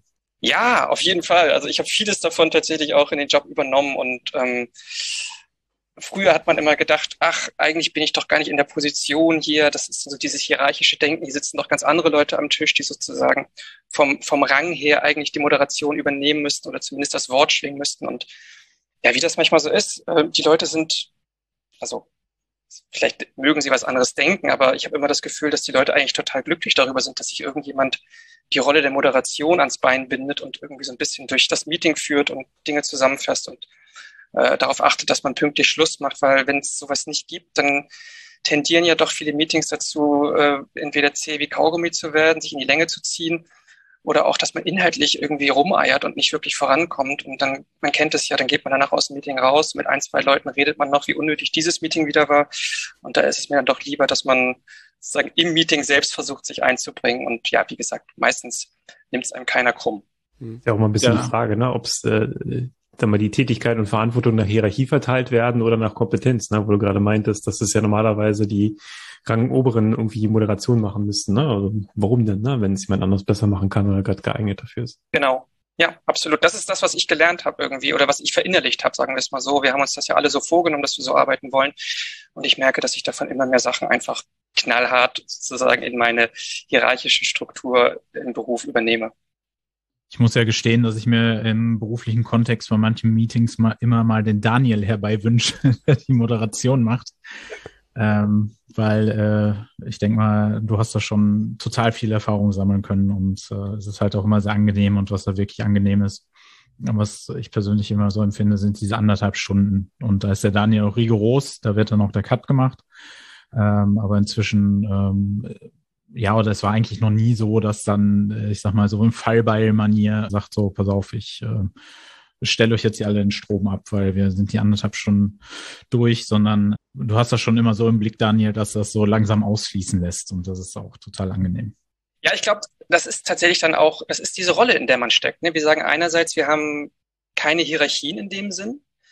Aber das heißt natürlich nicht, dass irgendwie alles geht. Und ähm, es ist, glaube ich, wichtig, dass die Leute dann in ihren Rollen auch diese Funktion wahrnehmen. Also wenn es einen Timekeeper gibt, dann hat das einen Grund und dann sollte diese Person da auch darauf hinweisen und nicht das Gefühl haben, oh, jetzt nerv ich vielleicht die Leute. Oder der Moderator, die Moderatorin darf dann, und das ist dann auch meine Erwartung an die Person, gerne zum nächsten Thema überleiten, zumindest fragen, ob man zum nächsten Thema übergehen möchte, das anregen. Und es, es tut gut, wenn diese Rollen ausgefüllt werden. Das tut der Effizienz gut und es tut am Ende der Motivation gut, wenn, wenn Dinge gut funktionieren. Und ähm, da nur Mut kann ich dazu nur raten. Hätte ich noch so eine kleine HR-Frage, um das mit diesem blöden Fachjargon zu benutzen. Also ihr habt ja gerade erzählt, okay, natürlich, wenn ihr mit viel mit freiwilligen Leuten zu tun habt, dass es schon mal häufiger passieren kann, dass Leute halt eben abspringen. Dementsprechend habt ihr ein Verfahren aufgesetzt, um na, nach neuen Leuten zu suchen. Ähm, jetzt haben wir gerade uns ein bisschen darüber unterhalten, wie es mit der Moderation geht, teilweise auch mit Abstimmungsverfahren, dass man sich auch ein bisschen dran gewöhnen muss und die Übersicht zu behalten. Da gibt's die Arbeitsgruppe und die Arbeitsgruppe, die haben die Tätigkeiten, die Kompetenz bin ich nicht völlig erstmal ein bisschen überfordert, wenn ich so als neu reinkomme und dann muss ich erstmal irgendwie auf Temperatur gebracht werden? Wie geht denn das bei euch? Also es ist so, dass wir ähm, immer so eine Art Patensystem haben, ähm, dass äh, neue Leute irgendjemand anders an, an die Seite gestellt be bekommen, die dann auch so ein bisschen mal so erklären und äh, wie wir halt kommunizieren. Und wir benutzen ja auch Kommunikationsplattformen, MetaMost, also was Slack ähnliches, was halt auch viele Leute gar nicht äh, kennen, ähm, wenn sie nicht das im beruflichen Alltag kennengelernt haben. Dort wird dann hoffentlich in sehr geduldiger Art und Weise den Menschen auch erklärt, wie das ungefähr so abläuft. Und ähm, was ich immer so als Rückmeldung bekomme, ist so, dass äh, die Leute immer sehr staunen, wie effizient und wie diszipliniert meistens auch diese Meetings ablaufen, weil trotz der Tatsache, dass man halt freiwillig da ist, es, es funktioniert tatsächlich. Und ich bin halt auch Fan von diesen 90 Minuten und inzwischen haben das die Leute so verinnerlicht, dass wir auch in 90 Minuten halt Dinge zum Beispiel durchbekommen müssen. Und dementsprechend wird dann auch gearbeitet oder auch diskutiert, so dass dann halt nicht immer 15 Mal das gleiche Argument und so wiederholt wird, sondern auch äh, fokussiert und auf den Punkt gebracht diskutiert wird. Ich, hätte fast die These, das ist ja eben unter anderem deswegen, weil ihr es in eurer Freizeit halt macht, alle so ein bisschen effizienter getrieben sind. Ich denke, ach ja, wir können auch eine Stunde hier weiter quatschen, ist der Tag wenigstens rum, ne? Ja, gut, das äh, kann natürlich auch sein, dass es diese Freizeitkomponente hat, was so ein bisschen die Freizeit auch äh, wegschneidet ist ja nicht so, als wenn ihr jetzt irgendwie in die Bar geht und da euch einen wegpichert und ein bisschen Spaß dabei habt, sondern ihr versucht ja auch Dinge zu erreichen mit eben, also es ist ja sicherlich auch manchmal anstrengend, sich abends nochmal hinzusetzen, in eineinhalb Stunden in so einem Plenum oder einer Arbeitsgruppe und da Dinge auszuarbeiten. Wie gesagt, es ist ja nicht nur ein nettes Plauschchen, was ihr da führt wahrscheinlich. Genau, das ist richtig. Wir haben immer eine Tagesordnung, eine Agenda, die bereitet auch noch meistens äh, der Daniel vor, beziehungsweise schreiben die Leute auch äh, von sich aus was in der Agenda, was wir gerne heute besprechen wollen. Und ähm, das Ganze wird dann nochmal kurz zusammengefasst, weil es kann nochmal sein, dass Punkte doppelt da sind und so ein bisschen auf Reihe gebracht, was dauert, was geht schnell, was, was dauert lange, damit das auch, ich weiß nicht, Daniel hat da so ein System, äh, da kann er vielleicht gleich was zu sagen. Ich glaube, die langen Punkte kommen immer am Ende. Und aber das ist dann auch ähm, ziemlich effizient. Ich hatte mir fast gedacht, dass zu einem guten Meeting auch eine gute Vorbereitung gehört. Agenda war jetzt eben das Stichwort. Wir sind ganz neugierig. Also wir haben gelernt, Daniel, du bereitest die Agenda vor oder den, den Rahmen, aber die ist irgendwie offen. Ihr habt irgendwie ein Format, wo alle irgendwie reinarbeiten können, offensichtlich. Also, dass die vorher schon zur Verfügung steht. Ja, da, äh, da eilt mir äh, der Ruf voraus. Das stimmt tatsächlich gar nicht. Wir haben im Grunde genommen Google Doc, da kann jeder und da ist auch jeder äh, zu angehalten, seine Punkte reinzuschreiben. Ähm, und viele Leute äh, bereiten die Agenda vor und ich äh, kann immer die, die Lorbeeren einheimsen, indem die Leute meinen, dass ich das bin. Ich äh, versuche das immer wieder richtig zu stellen. Aber das Gerücht hält sich hartnäckig und mein Gott, dann ist es so, den Schaden habe ich nicht. Nein, äh, ganz im Ernst. Also ja, die Leute sollen natürlich ihre Punkte möglichst im Vorfeld schon in die Agenda reinschreiben, platzieren. Wie gesagt, wir haben diese beiden Kategorien Berichte oder vielleicht ein kurzes Review und ähm, dann die zweite Kategorie, die Themen, Dinge, die man länger besprechen möchte, wo man vielleicht auch eine Entscheidung treffen äh, muss oder ausarbeiten, vorbereiten möchte. Und da ist es immer gut, dass die Sachen vorab da möglichst schon reingeschrieben werden, so dass ich, bevor wir dann ins Plenum zum Beispiel zusammenkommen, dann mal rüber gucken kann und dann mir einen, Überblick verschaffen kann, was davon ist realistisch, wie, wie wir es heute besprechen. Häufig schalte ich mich dann auch noch mal mit den Personen kurz und versuche herauszubekommen, was genau sie heute da sich von versprechen, wenn sie ein längeres Thema draufsetzen, sodass man irgendwie das Gefühl auch natürlich bei der Moderation hat, wo man hin möchte. Ähm, die Leute sollen aber ihre Themen durchaus selbst anmoderieren. Aber dass ich sozusagen allein schon für das ähm, Zeitmanagement das ein bisschen im Blick habe. Und wenn der Norman sagt, die, die langen Themen kommt hinten oder die längeren äh, Blöcke sind hinten, ja, das sind natürlich dann häufig in der Tat die Themen, die wir dann hinten raus besprechen. Und manchmal schiebe ich was, dann spreche ich mit den Leuten ab, heute passt es nicht mehr so gut, ähm, schieben wir vielleicht auf nächste Woche, wenn das geht, es sei denn, es ist super dringend. Ähm, es ist auch schon vorgekommen, dass wir Meetings verlängert haben, also so ist es nicht. Aber ja, ähm, sammeln. Also ich glaube, es ist ganz gut, wenn sozusagen alle das machen, was, was sie am besten überblicken. Und ich weiß nicht, was die Leute besprechen wollen. Die Leute wissen, was sie besprechen wollen. Und die Leute sollen es reinschreiben. Und ich versuche das dann in meiner Rolle der Moderation an der Stelle nur zu moderieren. Und so ist es auch in allen anderen Bereichen. Alle Leute können zu einem Vorschläge machen und dann gucken wir halt ein bisschen, wie die Resonanz darauf abfällt. Das geht ja auch heute gut, wenn man Norman hat ja gerade von MetaMouse gesprochen. In solchen moderneren Kommunikationskanälen muss man ja auch nicht irgendwie auf, auf jeden Vorschlag reinschreiben, ja, finde ich auch oder nein, finde ich nicht, sondern man kann ja heute auch sehr effizient mit, mit so kleinen Emojis arbeiten, die man einfach darunter setzt oder der Daumen hoch geht, der Daumen runter geht oder ein Fragezeichen kommt. Also man kann darüber ja auch sozusagen die Kommunikation ja schlank halten, sodass nicht alle Leute, wenn sie sich abends da vielleicht mal einloggen, eine Wall of Text in allen möglichen Unterforen lesen müssen, sondern irgendwie einen Vorschlag sehen und dann können Sie da unter ein Stimmungsbild sehen, anhand der Daumen zum Beispiel. Also. Total spannend, aber ich habe gerade gelernt, Moderation heißt nicht nur in dem Meeting zu moderieren. Da gehört, naja, zumindest ja genau vorbereiten, also dass Leute da reinschreiben können, aber auch schon, naja, ein bisschen vorweg planen und schauen, was passt rein oder wie man das organisiert. Du verstehst ja deine Rolle da schon etwas ausgedehnter und wirst ja schon im Vorfeld eurer Plenums zum Beispiel aktiv. Ja, meine, meine ausgedehnte Rolle. Wir hatten ganz am Anfang hatten wir mal ein Dokument aufgelegt. Das wird, glaube ich, auch immer noch befüllt. Wir haben jetzt nicht mehr so viele neue Zugänge aktuell, dass das so ein großes Thema ist für mich. Aber wir hatten mal so ein ähm, Dokument angelegt, da konnte jeder äh, reinschreiben, äh, wie er heißt, äh, wo er herkommt und äh, unter anderem auch was, was ihn interessiert. Ich habe da meine Rolle ganz am Anfang mal aus Scherz als Conferencier angegeben, also der, der durch den Abend führt ähm, und sich das, darum kümmert, dass es allen Leuten gut geht und die Agenda im Blick behält. Und ja, insofern, es gehört ein bisschen mehr dazu in meinem Fall. Also ich habe mir ein bisschen mehr rausgenommen. Das kann man unterschiedlich handhaben. Mir macht sowas halt Spaß und deswegen mache ich das ein bisschen ausführlicher. Ja. Mhm. Ähm Nochmal kurz zurück zu deinen Emojis und, und äh, Zeichen. Ne? Da haben wir jetzt im Digital, ihr trefft euch wahrscheinlich auch, gab es schon mal ein Plenum real? Habt ihr euch schon mal alle irgendwie, na ja gut, wir haben ja auch noch Corona, wahrscheinlich nicht.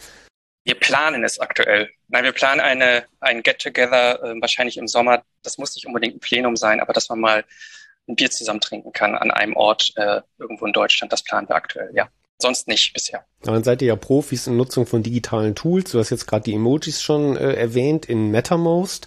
Aber wahrscheinlich nutzt ihr die auch innerhalb der, ähm, ja, Zoom nutzt ihr ja jetzt aktuell oder Jitsi, was ihr damals genutzt habt. Da sind ja auch ein paar Möglichkeiten drin. Habt ihr noch weitere Arten von, keine Ahnung, nonverbaler Kommunikation?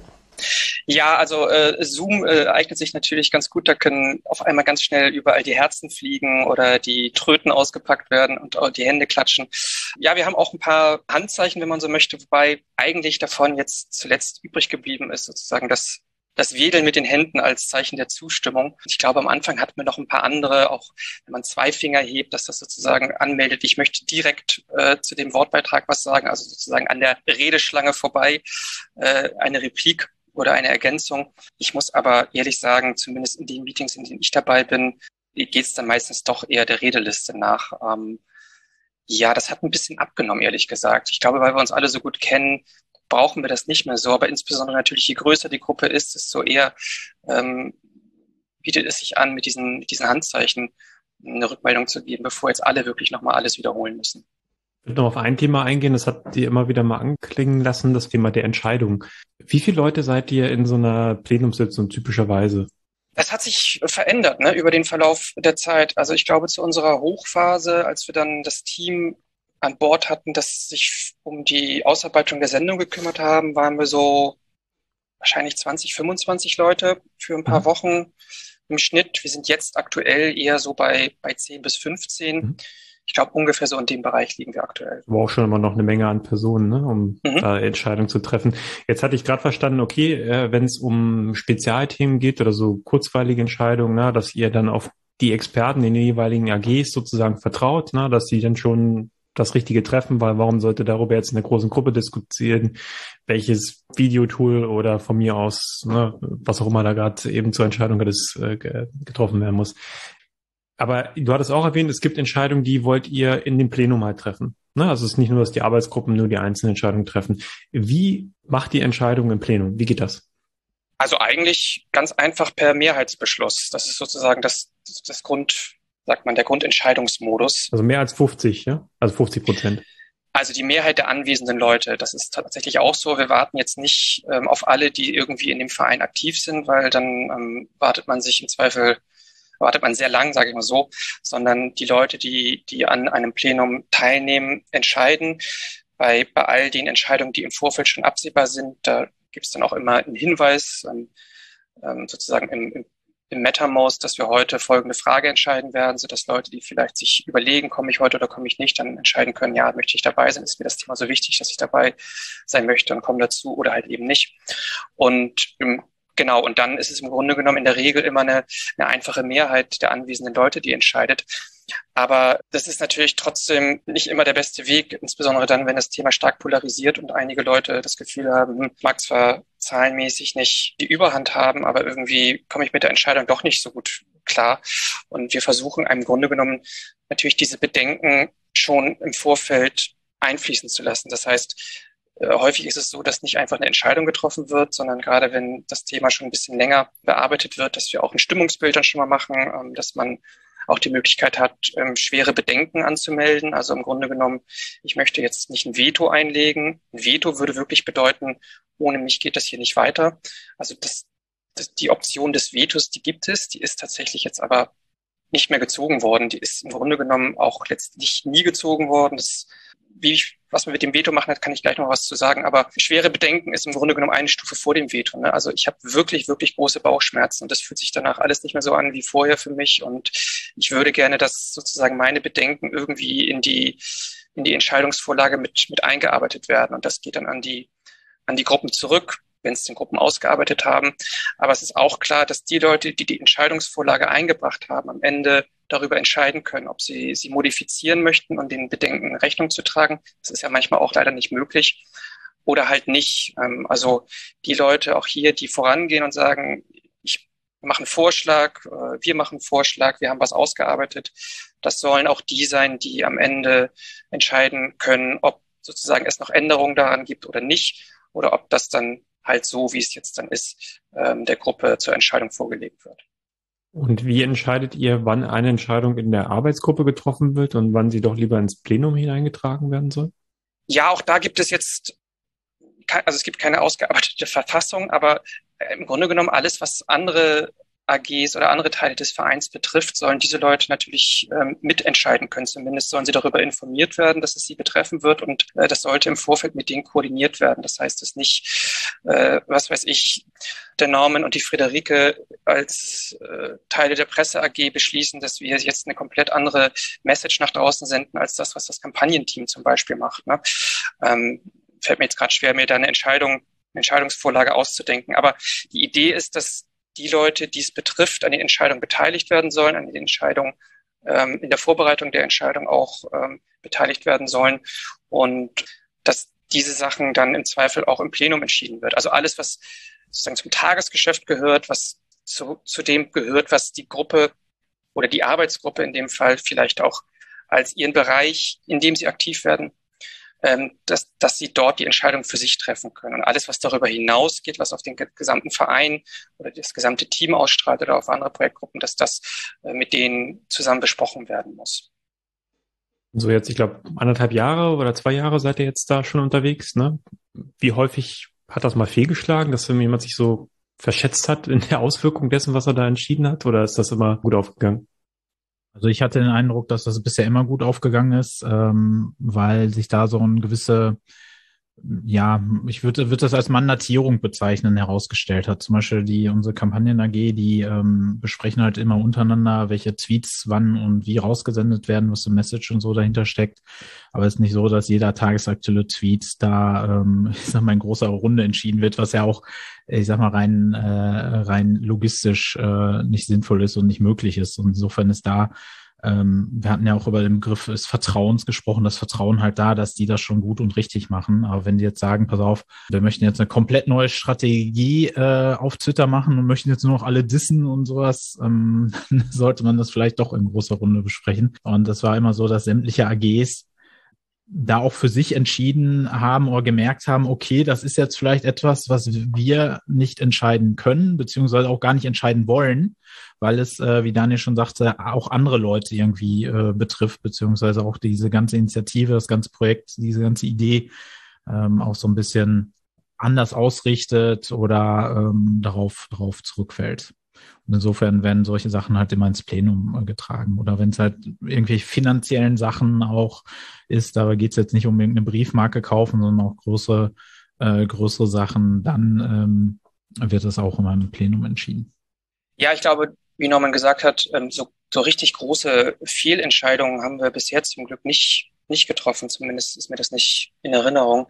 Aber natürlich mussten wir schon Entscheidungen irgendwie revidieren. Also wir haben uns dazu entschieden, dass wir diese sechs Folgen ja nicht selbst ausarbeiten wollten, sondern eben dazu Leute rekrutieren wollten, mussten, die Expertise haben und haben gedacht, naja, irgendjemand, der im journalistischen Bereich tätig ist, äh, der wird ja wohl wissen, wie man so einen Beitrag, so einen Fernsehbeitrag fertigstellt. Und wir haben dann irgendwann gemerkt, dass sozusagen diese kleinen Teams, die wir für jede Folge gebildet haben, äh, beziehungsweise diese Teams haben selbst gemerkt, ja, das also uns fehlt tatsächlich das Know-how, um Fernsehen zu machen. Ein Printartikel zu schreiben ist halt das eine, aber einen Beitrag 2,30 oder drei Minuten zu machen, ist eine ganz andere Geschichte. Was sind die Anteile von Bildern? Was sind die Anteile von Worten? Wo kommt eine Grafik hin? Also da braucht man natürlich viel Erfahrung. Das wissen die Leute, die sich das, die sich damit tagtäglich beschäftigen, am besten. Und wir haben dann irgendwie festgestellt, hm, diese Entscheidung nur mit dem Kriterium journalistischen Background, in welcher Form auch immer, zu haben, dass die zu unspezifisch ist und wir da einfach nochmal nochmal nachjustieren müssen und im Grunde genommen Expertise, also spezielle TV-Expertise für die, für diese Teams nachzurekrutieren. Es ist uns dann ja im, im Laufe des Prozesses halt äh, gemeinsam aufgefallen, dass, ähm, dass wir so wahrscheinlich nicht weiterkommen, zumindest nicht in, in dem Zeitplan, den wir uns vorgenommen hatten. Hm, wir hatten gerade das Thema Entscheidungen und du hast, glaube ich, auch schon mal Leitfaden oder ein Dokument äh, fallen gelassen, wo Dinge verschriftlicht wurden. Wie nützlich ist das? War das nützlich für dich, um es einmal aufzuschreiben? Ist das nützlich für die Gruppe? Sollten wir das auch machen und lernen oder kann das weg?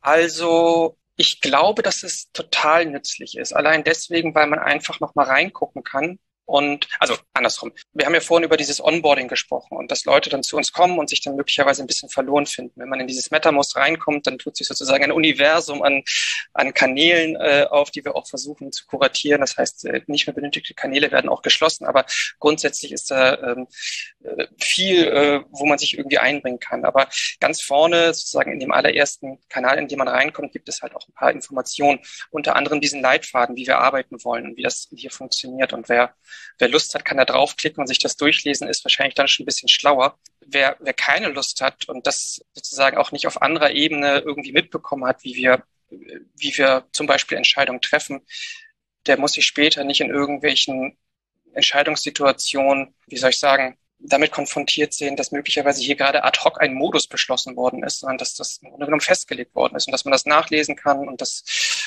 nicht irgendjemand ad hoc gerade bestimmt hat, wie es hier weitergeht. So und dazu glaube ich eignet sich das total. Ich selbst gucke jetzt nicht andauernd in diese Dokumente rein und vergewissere mich nochmal, wie es war, aber immer dann, äh, wenn ich mich, wenn ich mir nicht mehr ganz sicher bin, was hatten wir denn eigentlich dazu uns damals vorgenommen, dann kann ich da noch mal reingucken. Und wenn ich heute so durch dieses Dokument scrolle, ja, da sind natürlich auch ein paar Sachen dabei, die die, die de facto so nicht mehr gemacht werden. Also ich weiß, dass wir auch, dass, dass damals auch die Idee, die ich ja auch, wenn man so will, reingetragen hatte und auch am Anfang noch in den Arbeitsgruppen und den Projektgruppen da so ein bisschen hinterher war, dass es ein Selbstverständnis geben sollte, dass der Sinn und Zweck äh, ausbuchstabiert wird, dass es Tätigkeiten und Mandate gibt. Also all solche Sachen, die, die mir irgendwo mal über den Weg gelaufen sind, die ich damals für eine gute Idee gehalten habe, dass man doch damit sozusagen Klarheit schaffen kann, wer hier was wo macht, zu welchem Sinn und äh, mit welchem Zweck und, und überhaupt, dass das viele nicht sozusagen da nicht so inbrünstig hinterher sind und irgendwie gesagt haben, nee, wir wollen mal ein bisschen ins Arbeiten kommen. Und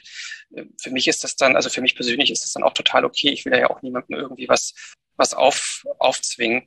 Und ähm, solange es alles klappt, bin ich dann auch immer der Meinung, kann man das auch so laufen lassen. Aber dann, wenn's, wenn man merkt, hm, da, da gibt es vielleicht zwei Arbeitsgruppen, die an, den, an ähnlichen Themen arbeiten und manchmal kommt es da zu, zu Unklarheiten, wer eigentlich für was zuständig ist, dann wäre das vielleicht nicht schlechter, nochmal drauf zurückzukommen und zu sagen, okay, was genau macht ihr, was macht ihr, vielleicht können wir uns mal zusammensetzen und mal gucken, ähm, dass wir das ein bisschen auseinanderklamüsern, weil ansonsten ist es natürlich auch ein Punkt, der, der zu Konflikten langfristig führen kann oder aber zumindest an der Motivation ein bisschen sägt. Mhm. Für euch als Initiative ein Dokument, wo man ja Sachen halt reinschreibt, wo man auch nochmal wieder drauf zurückkommen kann, um sich vielleicht auch daran zu erinnern. Gut, dass es das gibt in MetaMost, auch wahrscheinlich für alle jederzeit erreichbar. Und auf der anderen Seite haben wir es jetzt schon mehrfach gehört und Norm hat es ganz am Anfang auch angedeutet, seid ihr ein Verein. Das hat aber jetzt nichts mit der Satzung oder so zu tun, wie man so zusammenarbeitet. Also was genau ist eure Initiative? Was genau, wofür braucht ihr jetzt einen Verein? Also am Anfang stand die Initiative. Klima vor Acht, das war halt die Idee, die dann äh, durch die Gruppe in eine gewisse Form gegossen wurde. Wir haben aber gemerkt, dass wir im Zuge, ja, man kann sagen, des Hantierens mit äh, Geldern dort auch gewisse juristisch belastbare Strukturen brauchen, äh, steuerlich belastbare und so weiter. Und dann äh, haben wir in den Zuge auch einen Verein gegründet, weil das war ähm, aus unserer Sicht so das demokratischste, ähm, äh, was uns zur Verfügung stand. Wir hätten dann gerne vielleicht auch noch ganz andere Formen äh, genommen, nur ähm, die gibt es anscheinend nicht. Also wir hatten auch mal drüber nachgedacht, GBR und etc. Aber wir dachten halt, so, so ein Verein, das äh, ist so das, was unserem Zweck oder unsere Idee entspricht, äh, noch am naheliegendsten. Und deswegen sind wir hingegangen und haben gesagt, okay, Klima vor 8 e.V., das e.V. Ähm, haben wir dann zum Glück auch bekommen gibt es dann. Und dazu gibt es natürlich auch eine Vereinssatzung, wie es in Deutschland so üblich ist. Und äh, da steht sowas zum Beispiel nicht drin, sondern das ist eine Standardvereinssatzung. Also wir haben äh, einen, äh, einen Vorstand, äh, zwei Vorstände und äh, nee, drei Vorstände und äh, zwei Vorsitzende. Das heißt, alles, was mit Geld zu tun hat, wird wahrscheinlich über den Verein laufen. Kann man sich das so vorstellen? Grob gesagt, ja. Also über das Vereinskonto wahrscheinlich. Habt ihr den mhm. Status Gemeinnützigkeit? Wir haben einen Status Gemeinnützigkeit bekommen, genau, weil wir ähm, sind, wie es so schön heißt, das ist leider noch so ein altdeutsches Wort, äh, äh in der Volksbildung äh, tätig. Es ist nicht unsere Erfindung, aber man hatte so eine Liste zum Ankreuzen, Volkssport, Volksbildung und sowas. Ich glaube, das sollte auch mal überarbeitet werden, aber in dem Zuge haben wir da die Gemeinnützigkeit attestiert bekommen. Aber hat ja immerhin, unterstelle ich euch jetzt mal den Vorteil, dass wenn man eurem Verein etwas spendet, man von euch eine Spendenquittung auch bekommen kann? Das ist richtig, ja. Hast du jetzt den heimlichen Spendenaufruf gemacht, Thomas?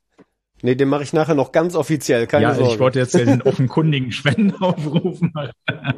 Aber gut, wenn Thomas den noch macht, dann ja. Also man kann uns gerne spenden. Genau. Und äh, erst dazu noch später von Thomas. Ja, oder von dir. Ne? Wofür denn? Das ist ja, die so. Anschlussfrage. Ja, genau. ne? das, das erläutern wir gleich noch, aber nur zum Konstrukt. Wir haben einen Verein. Ähm, jeder oder jede oder alle Teilnehmenden eurer Initiative, müssen die automatisch Vereinsmitglied werden? Oder ist das nur so eine Art Umbrella, so eine Art Konstrukt, um genau diesem Finanzwesen gerecht zu werden, damit alles seine Ordnung hat und alles nachvollziehbar ist? Nein, also wir haben gesagt, jeder, der möchte, kann diesem Verein gerne beitreten äh, aus unserer Initiative, aber wir haben das nicht als äh, Bedingung gemacht, um äh, bei uns mitzumachen. Also wir begreifen uns wirklich als Initiative. Ne? Das, dieses, dieses Vereinsding, das ist da oben aus den Gründen, die Norman genannt hatte, draufgesetzt worden. Wir sind jetzt in dem Sinne begreifen wir uns nicht als Verein, der sozusagen zu Mitgliederversammlungen zusammenkommt. Das müssen wir natürlich ab und zu mal pro forma machen. Aber im Grunde genommen ist das ein Konstrukt, was uns die Gemeinnützigkeit ermöglicht und einfach einen rechtlichen Rahmen gibt. Hm der Verein hat dann häufig mal so ein Dauerinteresse, so, ne? Wir sind da der Kegelverein und ne, das ist sozusagen unser Zweck, uns da zum Kegeln zu treffen und da Spaß zu haben, sozusagen.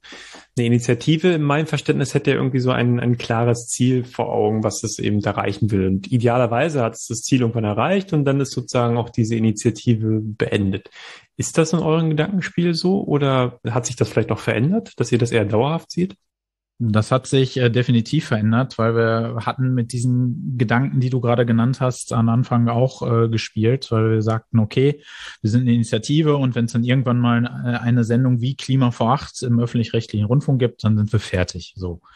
Ähm, wir hatten natürlich auch gehofft, dass das möglichst schnell geht und äh, haben gesagt, okay, Verein, das ist so was, was ähm, ja, was so viele Dinge überdauert und hatten dann auch rechts überlegt, ja, jetzt so einen Verein zu gründen und dann sind wir fertig. Okay, wir, so einen Verein kann man auch wieder auflösen und dann ist natürlich auch die Frage, was passiert mit den Geldern etc. und so weiter.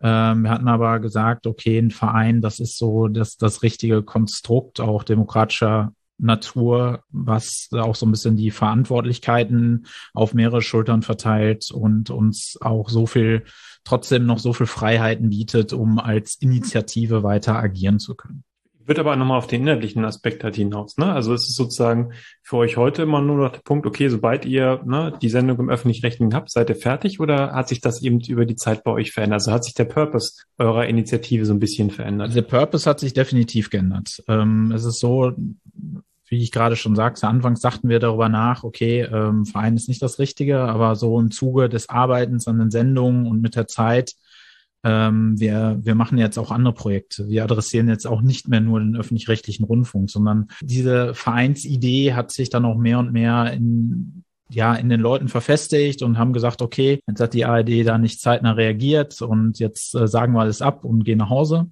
sondern wir bleiben weiter dran und denken diese Idee von Klima vor Acht auch noch weiter, weil es gibt äh, noch viele andere Fernsehsender, äh, nicht nur die ARD, ähm, öffentlich-rechtlichen Rundfunk. Es gibt auch um Privatfernsehsender, die man da adressieren kann. Es gibt Printmedien und so weiter. Und das ist alles äh, etwas, wo man noch an der Klimaberichterstattung äh, zum Positiven hinschrauben kann. Aber der Fokus für euch weiterhin ist sozusagen Klima und Medien, also wie die Berichterstattung darüber äh, funktioniert oder auch nicht genau. funktioniert und nicht zu sagen, hey, wir suchen uns mal ein Stück Land, wo wir Bäume pflanzen können oder so, ne, weil das auch was mit Klima vielleicht zu tun hat, sondern klar der Fokus äh, Medien und Klimaberichterstattung.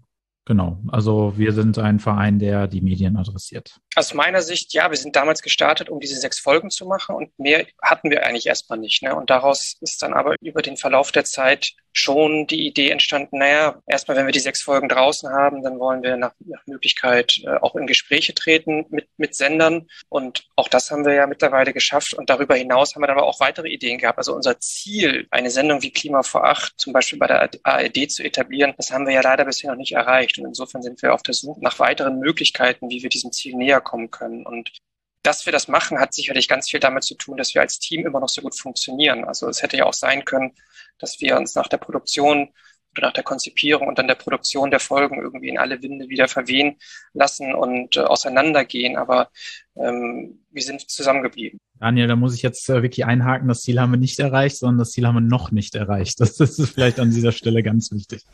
Wir bleiben natürlich weiterhin dran. Sechs Folgen habt ihr produziert. Die sind ja produziert worden, dafür habt ihr das Geld eingesammelt. Das Geld, nichtsdestotrotz, ist ja auch begrenzt wie produziert man Folgen? Ihr habt das Know-how, habt ihr euch ja dann ja reinbeworben sozusagen bei euch halt. Aber wie muss man sich die Arbeit an den Folgen halt vorstellen und wie habt ihr die genau gedreht? Ich fange mal an, Norman, du ergänzt gerne. Also gerne.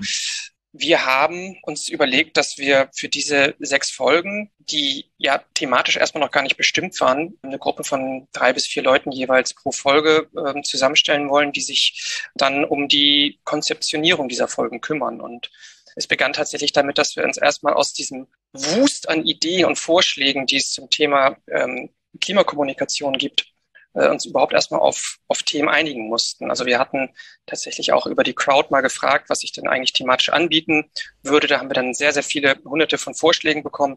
Die haben wir dann so ein bisschen geclustert in verschiedene Themengruppen, beziehungsweise ähm, ja, wir haben sie in, in, in Gruppen im Grunde genommen zusammengestellt und dann haben wir uns überlegt, ganz viele Themen eignen sich natürlich, aber sollen wir eher die spannendsten Themen nehmen oder sollen wir eher sagen, wir gucken, dass wir aus jeder Gruppe ein, ein gutes Thema haben, um die Breite der Thematik aufzuzeigen. Das ist letztendlich das, wozu wir uns entschieden haben, dass wir aus diesen verschiedenen Gruppen, wir haben es versucht, auf sechs Gruppen ähm, runterzudampfen für die sechs Folgen. Ich glaube, das ist uns auch gelungen, vielleicht waren es sieben, aber irgendwie so haben wir es geschafft. Und dann haben wir daraus sozusagen, indem wir einfach Herzen verteilt haben, wir hatten die alle an, an ein Kanban-Board, ein digitales Kanban-Board geworfen und dann konnten alle Teammitglieder rumgehen und ein digitales Herzchen an ihr Lieblingsthema ranklicken. Ähm, und darüber haben wir dann ermittelt, welche, welche Themen es sein sollen. Und diese Themen sind dann von diesen Teams ausgearbeitet worden. Und diese Teams bestanden eben nicht aus rein aus, äh, aus TV-JournalistInnen, sondern da waren auch viele Leute, die die Printerfahrung nur hatten. Und da sind wir dann, dann irgendwann zu dem Ergebnis gekommen, ja, da müssen wir halt einfach noch ein bisschen Expertise beisteuern, dass das ein bisschen runder wird, weil inhaltlich konnten die Leute das sehr gut ausarbeiten ähm, hatten, hatten alle Informationen zusammen, haben auch eine schöne Geschichte daraus gemacht. Aber wie man das jetzt verpackt, wirklich fürs Fernsehen, dass es nicht zu überladen wirkt, äh, dass das von der Ansprache richtig ist und alles, was noch dazugehört. Ich bin da ja, weiß Gott, kein Experte für. Das musste dann sozusagen im Feinschliff noch nachjustiert werden. Und dazu haben wir dann letztendlich diese sechs TV-ExpertInnen eingeladen, die dann für jede Gruppe zuständig waren und die dann auch so ein bisschen die Führungsrolle übernommen haben. Weil das, das hat sich auch ein bisschen herausgestellt, wenn man drei bis vier Leute an einem Thema arbeiten lässt, aber es da wirklich ist keinen gibt, der am Ende sagt, pass so machen wir es, weil ich habe äh, die Expertise, das jetzt zu entscheiden, dann kommt man manchmal auch nicht so richtig von der Stelle und dann dreht man sich so ein bisschen im Kreis und auch das geht ein bisschen auf die Motivation. Also diese ExpertInnen haben dann am Ende alles ein bisschen zusammengebunden, immer in Absprache mit mit ihren Gruppenmitgliedern, aber doch dann sozusagen das Skript den Feinstiftern gegeben und dann am Ende auch eingereicht. Wenn ich jetzt Simon wäre der ist ja immer so der Product Owner bei uns beiden, dann hätte ich ja gemeint, das sind ja sechs Teams, ne? Aber ihr wollt ja eine Sendung machen, Klima vor acht, da muss ja irgendwie ein roter Faden drin sein. Ich sehe, Norm hat hier in unserer Videokonferenz so einen schönen blauen Hintergrund mit eurem Logo Klima vor acht halt mit drauf. Das reicht aber ja wahrscheinlich nicht, um diese Klammer zu machen. Wie seid ihr denn da vorgegangen? Gab es so eine Art Product Owner Chef der sechs Teams oder ein Design Team oder Nein, das nicht, aber es gab tatsächlich eine Redaktion, wo dann die, die sechs äh, Product Owners oder äh, Chefredakteure der einzelnen Teams äh, dann nochmal zusammengekommen sind und sich untereinander abgestimmt haben und zu sagen, okay, das und das äh, müssen wir halt machen, das ist sozusagen der Sprech, diese Wörter benutzen wir, diese Wörter benutzen wir nicht, das ist der Hintergrund, das ist auch der Rahmen. Und dazu kam ja auch noch, dass wir grafische Elemente in der Sendung genutzt haben. Und dann haben wir, hat man sich geeinigt, okay, maximal zwei bis drei grafische Elemente, die dürfen auch nur so und so komplex sein, so dass sie untereinander nochmal tatsächlich so die Rahmenbedingungen abgesteckt haben, um dann zu sagen, okay, das ist, äh, das ist eine Sendung, das sind halt die Leitaufgaben dieser Sendung. Und damit sind wir zurück in einzelne Teams gegangen, haben gesagt, ähm, okay, das und das müssen wir machen, darauf müssen wir achten und so weiter. Also ich denke mal, das ist das, was äh, ihr dann unter Product Owner Konferenz oder so versteht. ja, ich würde auch sagen, also für mich klingt das nach so einem also korrigiert mich, aber schon nach einem ko-kreativen Prozess. Also nicht, dass einer den Hut auf hat oder hierarchisch wieder, ne, du bist dafür zuständig und wir, wenn du das sagst, dann machen wir es, sondern da wird miteinander gesprochen und ja, irgendwas gemeinsam entwickelt. Vielleicht hat einer was vorgearbeitet, aber dass in der Gemeinschaft etwas entwickelt wird, was dann von der Gemeinschaft auch getragen, ja, und dann rausgetragen wird in die einzelnen Teams. Ich finde es interessant, ne? Also von eurer, von der Erzählweise, dass ihr ja so ein bisschen ja auch mal ähm, damit so ein bisschen gespielt habt. Okay, an, an der einen Stelle, ne, bei den einzelnen Folgen, da war es dann irgendwann wichtig, dass jemand nochmal mit Expertise reinkommt, denen aber auch sozusagen dann ja auch mehr Entscheidungsgewalt oder mehr Verantwortung übergeben worden ist, ja, zumindest im Rahmen dessen, was das Team ja auch da ungefähr wollte, aber eben bei diesen Feinheiten. Dann, wenn es aber um die Abstimmung der sechs Folgen untereinander halt ging, dann doch eher sozusagen auf Augenhöhe gleichberechtigte Diskussionen darüber führen. Also auch da nicht zu sagen, okay, es muss diesen einen Weg geben, ne? Und nur wenn man das so aufzieht, hier strukturell, so funktioniert das immer, sondern eben kontextspezifisch zu gucken, macht das eine oder das andere halt Sinn. Und das finde ich schon interessant bei euch zu beobachten, dass ihr euch da äh, automatisch in so eine Richtung äh, hinbewegt habt. Ich glaube, wir waren auch mutig genug, den Prozess mehrmals zu ändern und, und haben gesehen, okay, da und da knarzt es nochmal und da müssen wir jetzt auch nacharbeiten. Und gerade äh, dadurch, dass, dass wir in den einzelnen Sendungsgruppen da noch so eine Art Experten-Leadership oder sowas eingeführt haben, ähm, hat uns das nochmal äh, ziemlich weit nach vorne gebracht. Aber die waren jetzt nicht äh, der Experten-Leadership über alles, über Sendung, sondern die mussten sich auch wiederum mit anderen Leuten abstimmen. Und das, äh, denke ich mal, hat dem Ergebnis dann auch, äh, was so die Gleichmäßigkeit äh, angeht, auch sehr gut getan. Mir, ist noch ein Punkt wichtig, hier nochmal noch mal zu betonen, weil das ganz grundsätzlich schon stimmt, Simon, wie du das zusammengefasst hast, dass das so, oder auch Thomas, dass das so ein bisschen Coworking-mäßig ablief.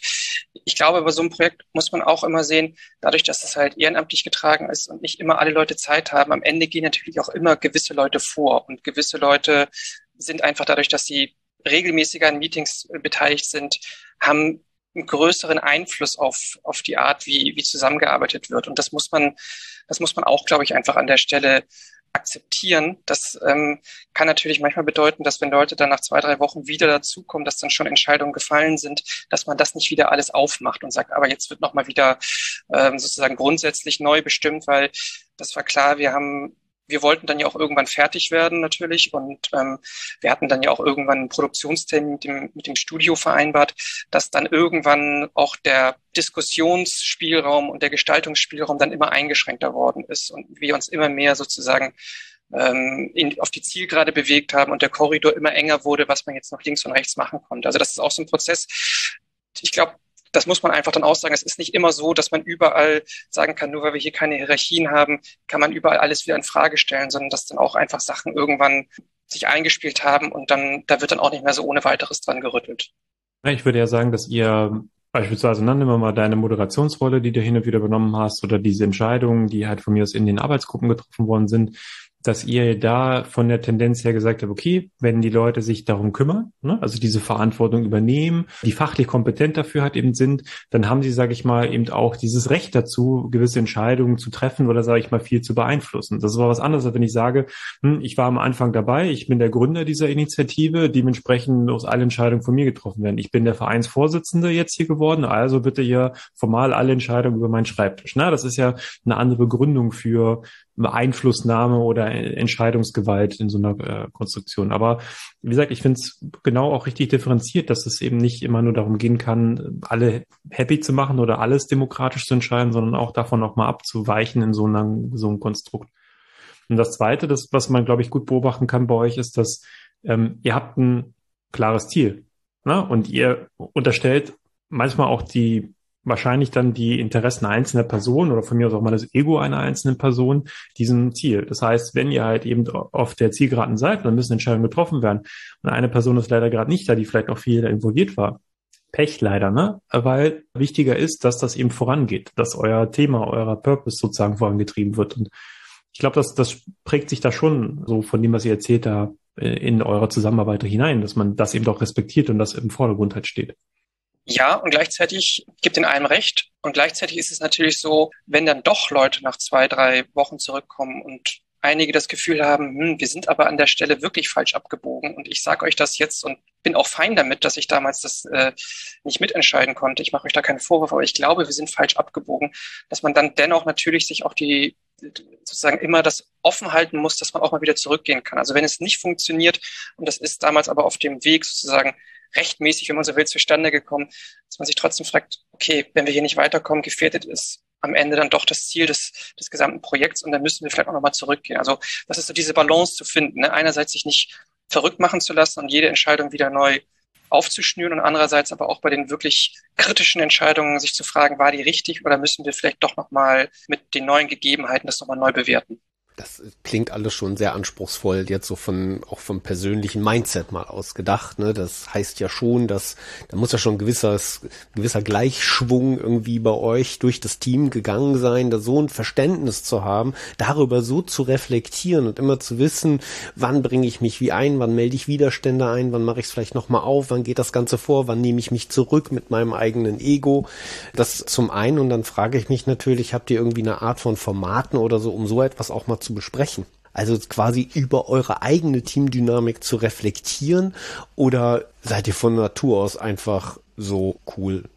Ich wünschte letzteres. Nein, wir haben tatsächlich auch äh, Leute bei uns dabei gehabt, die diese Prozesse in der Hinsicht ähm, begleitet haben. Also wir haben auch solche Leute gesucht, beziehungsweise sind per Zufall auch an solche Leute geraten, beziehungsweise es haben sich solche Leute auf Besuch gemeldet, die eigentlich in eine bisschen andere Richtung gingen.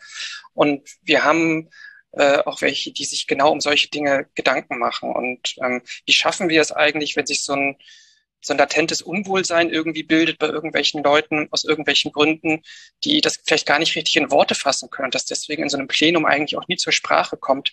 Wie schaffen wir es dennoch, irgendwie für diese Themen offen zu sein? Und ähm, wir haben dann ähm, zum Beispiel ein Lean Coffee eingeführt. eingeführt. Das, das kannte ich vorher auch nicht. Das ist im Grunde genommen ja wie wenn man in der Teeküche steht und sich über sozusagen die, die Feinheiten des Betriebsklimas unterhält, dass wir sowas im Grunde genommen auch bei Klima vor Acht benötigen. Dass es einfach einen Raum gibt, wo man über Dinge sprechen kann, die, die man sonst in Meetings eigentlich eher nicht bespricht. Und das hat ähm, das hat sehr gut funktioniert. Es war tatsächlich wie morgens in der Teeküche oder in der Kaffeeküche ein Format, was, glaube ich, freitags immer um acht war für ein paar Wochen. Also da waren jetzt auch nicht so super viele Leute dabei, die ja natürlich äh, ihrem Dayjob eigentlich nachgehen mussten.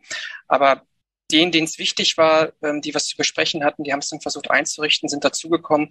Und da haben wir dann tatsächlich über, über Stimmungen gesprochen, ähm, über vielleicht auch unter unter der Oberfläche schwelende Konflikte und uns darüber Gedanken gemacht, wie kann man dem Raum geben? Sind das nur wir oder sind das nur die, die es betrifft, die das so wahrnehmen? Sind das auch noch andere? Und wir haben auch immer mal versucht, ähm, auch in, auch in einem Plenum zum Beispiel so solchen Themen Raum zu geben und da auch mal eine Session gemacht mit, was weiß ich, über Miro oder, oder andere Tools, wo, wo unsere unsere gut ausgebildeten Leute bei uns im Team das dann in die Hand genommen haben und einfach mal diese Stimmung eingefangen haben, sodass wir irgendwie sehen konnten, wo stehen wir denn gerade? Und äh, ehrlich gesagt, es gab natürlich auch Phasen, wo man sich irgendwie gedacht hat, hm, schaffen wir denn das eigentlich noch? Ich hatte ja zu Beginn schon gesagt, dass wir ursprünglich uns bis Ende 2020 vorgenommen hatten, die die Folgen fertigzustellen. Und das war dann irgendwann klar, das wird nichts. Und dann war klar, was ist denn der neue Termin und macht es schon Sinn, einen neuen Termin überhaupt äh, reinzustellen, wenn die Leute das auch gar nicht abschätzen können, weil denen auch die Expertise fällt, das äh, abzuschätzen, bis wann sie die Folgen fertig konzipiert haben. Wie gehen wir denn jetzt damit um? Und da gab es sicherlich auch Momente, wo man sich gefragt hat, wird denn das eigentlich noch was? Oder gehen vielleicht irgendwann Leute und so eine Dynamik entsteht, wo, wo das alles ein bisschen zerfällt? Und ich glaube, da haben wir ähm, so rückblickend betrachtet glücklicherweise in den richtigen Momenten dann auch ähm, ähm, Leute gehabt, die dafür sensibel waren und die ähm, dem dann Raum gegeben haben, sodass wir dann auch über ein paar unkonventionelle Lösungen nachdenken konnten.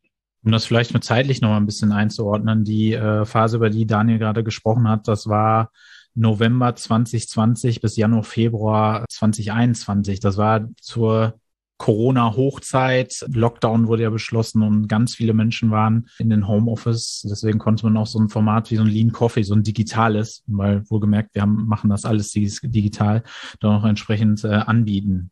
Und zum Lean Coffee zusätzlich, das haben wir dann in einem Wochenrhythmus geändert, äh, gab es dann für die Leute, die morgens keine Zeit hatten, dann ein Lean Bier. Genau, jetzt wo Norman das sagt, das war, war natürlich auch ein Thema, ne, dass viele durch diesen Corona-Stress ihre Aktivitäten ein bisschen zurückfahren mussten, weil sie Familie hatten, weil sowieso alles schwierig war. Also ja, jetzt wo du das sagst, Norman, das war eine heiße Phase damals. Aber Spoiler, ihr habt es geschafft, sechs Sendungen zu produzieren? Ja, haben wir. Sehr erfolgreich. Aber Sie sind nicht bei der ARD gelandet. Wo sind Sie denn gelandet? Nicht bei der ARD gelandet, nein. Äh, wir haben sie auf YouTube veröffentlicht. Äh, wir haben dann zum Earth Day, Tag der Erde, 22. April, unsere erste Folge ausgespielt auf YouTube, haben das dann auch mit kampagnenmäßig mit äh, sehr viel Tamtam -Tam begleitet. Also unsere Kampagne fing schon einen Monat äh, früher an. Da kann ich gleich noch was äh, dazu erzählen. Du Norm, aber du sagst jetzt einfach so Earth Day, ne? Mhm. Erklär mal kurz, was ist denn der Tag der Erde, Earth Day? Tag der Erde ist etwas, was uns daran erinnern soll, dass wir auf diesem Planeten leben und ähm, es ist halt so ein allgemeiner Tag, der Umweltbewusstsein äh, schaffen soll. Ist es nicht der Tag, an dem die, an dem die Ressourcen aufgebraucht sind? Nein, das ist der Earth Overshoot Day. Das ah. kann man nicht äh, verwechseln. Deswegen, ich war gerade auch so ein bisschen am Stottern, weil es gibt inzwischen leider viele solcher Tage, weil das Bewusstsein anscheinend noch nicht da ist. Aber der Earth Overshoot Day, der ist weltweit etwas später angesiedelt, äh, für Deutschland Anfang Mai angesiedelt, aber ich meine bewusst den Earth Day am 22. April. Ich glaube, der ist jedes Jahr auch immer am 22. April. Jetzt hattet ihr ja diese Sendung produziert, ne? ich denke nochmal ursprünglich zurück. Mhm. Ja, ihr wart ja ein, ein hippes Startup, äh, was dann erstmal ein MVP rausbringen wollte. Und jetzt habt ihr sozusagen euren MVP rausgebracht. Ähm, habt ihr denn die Investoren bzw. die AD äh, davon überzeugt, haben die nochmal irgendwie darauf reagiert oder äh, wurde das dann jetzt totgeschwiegen, die Kommunikation da? Also wir haben, wir haben, äh, ich sag mal, unsere unsere Zielgruppe da nochmal ähm, extra drauf gestoßen, weil wir haben äh, kampagnenmäßig damit angefangen. Äh, circa einen Monat vorher haben wir einen äh, offenen Brief veröffentlicht ähm, und haben im Vorfeld dazu circa 200 Prominente äh, gewinnen können aus Wissenschaft, Kultur, äh, Medien, äh, die diesen Brief auch mit äh, unterschrieben haben mit der Aufforderung, doch eine Sendung wie Klima vor Acht jetzt ins deutsche Fernsehen zu bringen. Ähm, das konnte man noch als Privatperson unterschreiben. Das äh, gab ein riesiges Presseecho, so dass wir auch wirklich die Awareness hatten, ähm, als wir am 20, 22. April damit gestartet sind. Und die Awareness war so stark, dass im Vorfeld äh, schon RTL auf uns zugekommen ist und hat gesagt, wenn, wisst ihr was, wenn die ARD das nicht machen möchte, dann machen wir mit euch eine Sendung wie Klima vor Acht.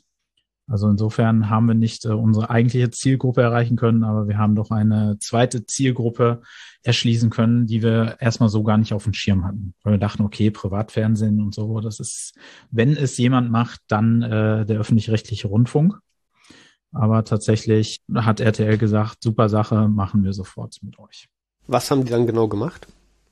Es gibt seit Juli letzten Jahres eine kurze Sendung, das Klima-Update und zwar zweimal wöchentlich nach RTL aktuell. Das ist deren Primetime. Also zwischen zwischen äh, äh Wetter Wetter auf RTL und zwischen deren Nachrichtensendung ähm, eine kurze Sendung, die wissenschaftlich fundiert und allgemeinverständlich über Themen der Klimakrise und äh, Biodiversität informiert.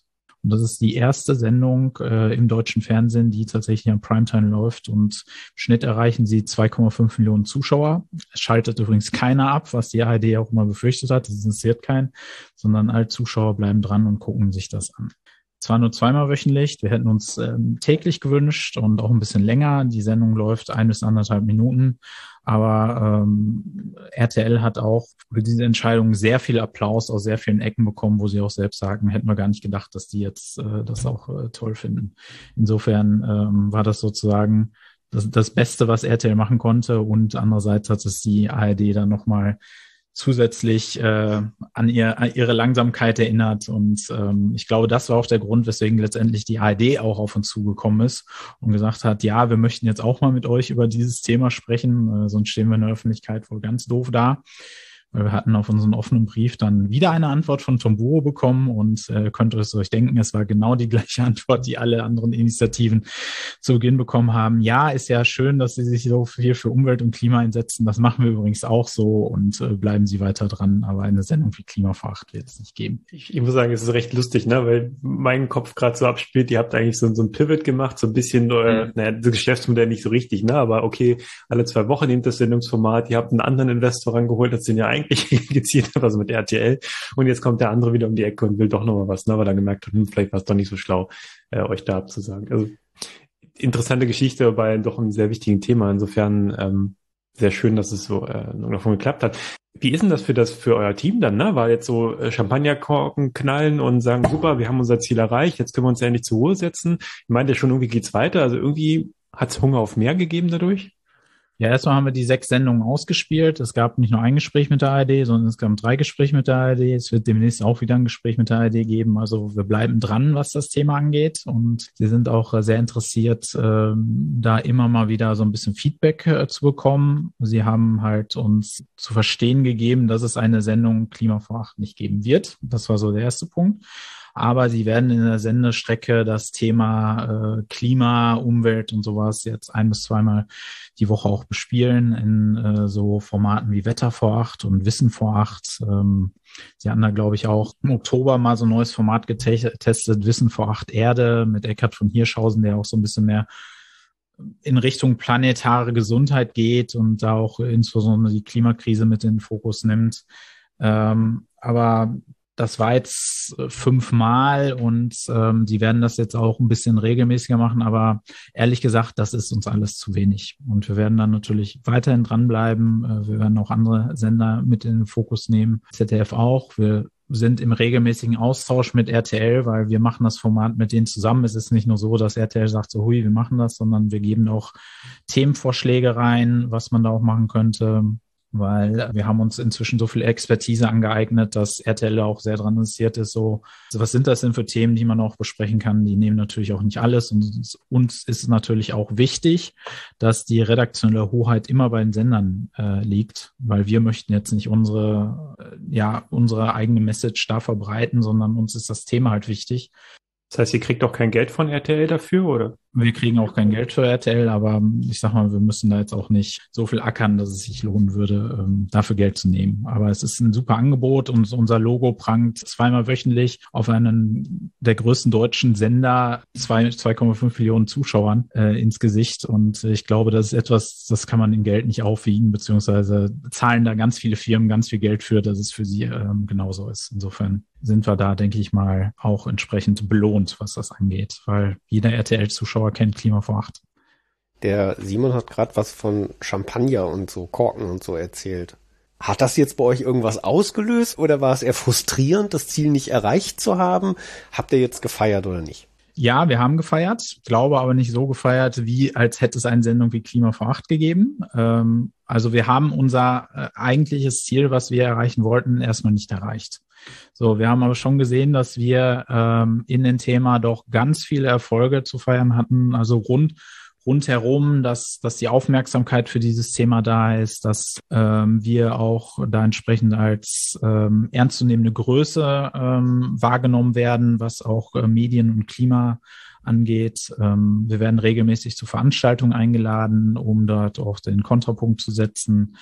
Und ähm, Insofern kann man sagen, wir haben uns schon etabliert in dem Markt, um mal in diesem Sprech zu bleiben. Ähm, das den ganz großen Wurf konnten wir noch nicht erreichen, aber wir bleiben natürlich dran. Und das haben wir natürlich gesehen, äh, dass wir da auch viel erreicht haben. Deswegen äh, Korken wurden halt digital schon geknallt. Und äh, wie Daniel schon sagte, hoffentlich bald auch im Sommer, wenn, sofern es Corona etc. zulässt, dann auch in der Realität.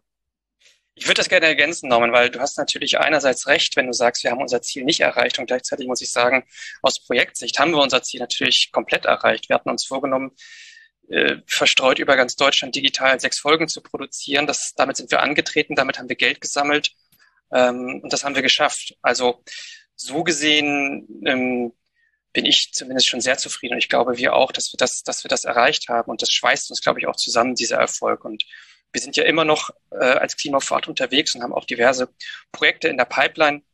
Aber ähm, das möchte ich an dieser Stelle auch einmal betonen. Also den Erfolg, den kann uns keiner mehr nehmen. Hm.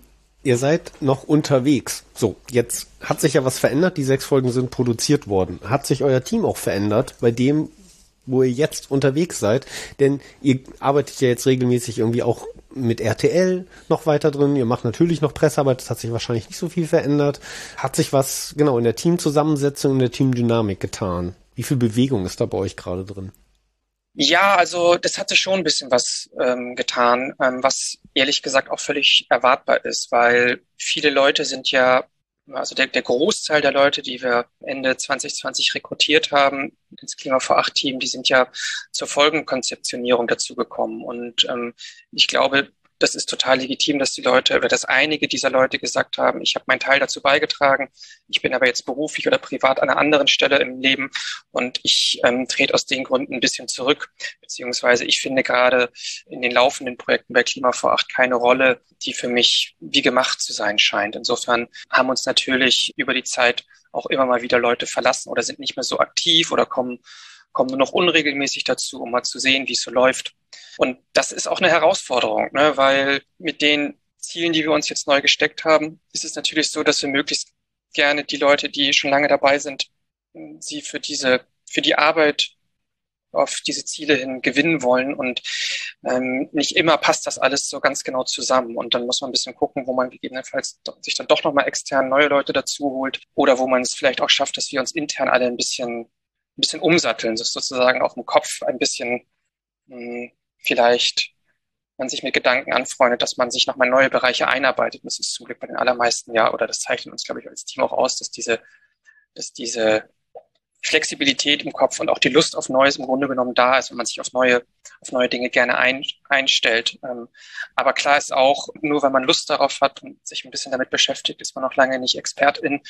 Und deswegen gucken wir natürlich schon hier und da, ob das so, wie wir jetzt aufgestellt sind, sinnvoll ist oder ob man sich da noch weitere Expertise anschaffen muss. Finde ich aber auch einen interessanten Aspekt. Ne? Also das eine große Ziel, was ihr hattet, das habt ihr abgeschlossen. Ne? Sozusagen der Sinn und Zweck, weswegen ihr euch gegründet habt, der ist für euch nicht abgeschlossen. Ne? Gott sei Dank.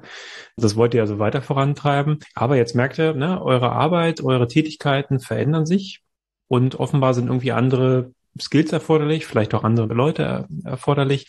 Und dass das halt nicht sozusagen dieses Eins zu eins ist, ne? Jetzt habe ich meinen Stamm hier, hm, mit dem mache ich jetzt irgendwie alles so, sondern das ist halt eben inhaltlich sehr stark getrieben und dann auch immer wieder sich die Frage zu stellen, wie brauche ich denn jetzt dafür? Können wir das halt selbst aufbauen, das Wissen? Oder ist es etwas, was wir eben na, durch neue Kräfte mit dazu holen sollen? Und da folgt na, sozusagen die personelle Zusammenstellung dem Inhalt und nicht umgekehrt. Absolut. Also um mal gerade so ein neues Projekt zu nehmen, äh, wir geben jetzt demnächst eine Anthologie zur Klimamedienkrise raus, wo wir sehr viele Expertinnen gebeten haben, doch einen Aufsatz zu schreiben. Und äh, wir haben im Vorfeld schon diskutiert, okay, das ist jetzt ein Buch, ähm, arbeiten wir mit einem Verlag zusammen, verlegen wir es selbst, was für Skills brauchen wir, ähm, wer schreibt das, wer lektoriert, etc. pp. und alles dabei. Und wir versuchen uns auch immer, äh, wie du schon gerade festgestellt hast, inhaltlich zu orientieren und dort auch unser Team auszurichten. Und das heißt auch nicht, dass wir jetzt die Leute, die gerade nichts zu tun haben, wieder rausschmeißen oder lassen. Also sie gehören nach wie vor dazu und die bringen auch. Kosten euch auch nichts, ne?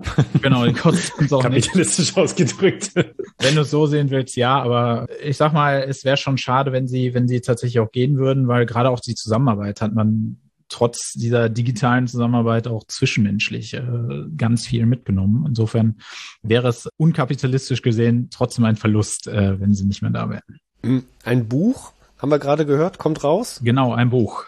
Ein Buch, ähm, äh, eine Anthologie.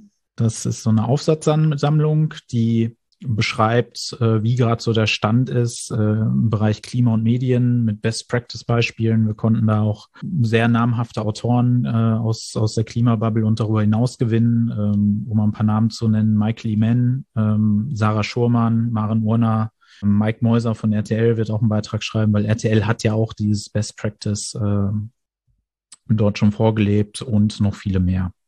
Und das Buch kommt äh, Anfang Mai raus, ist jetzt so der jetzige Plan. Und wir sind da gerade in den letzten Zügen und wir sind schon sehr gespannt, äh, was da passieren wird. Und Zielgruppe sind halt Journalisten, Medienschaffende und alle Leute, die sich mit Klimakrise und Medien beschäftigen.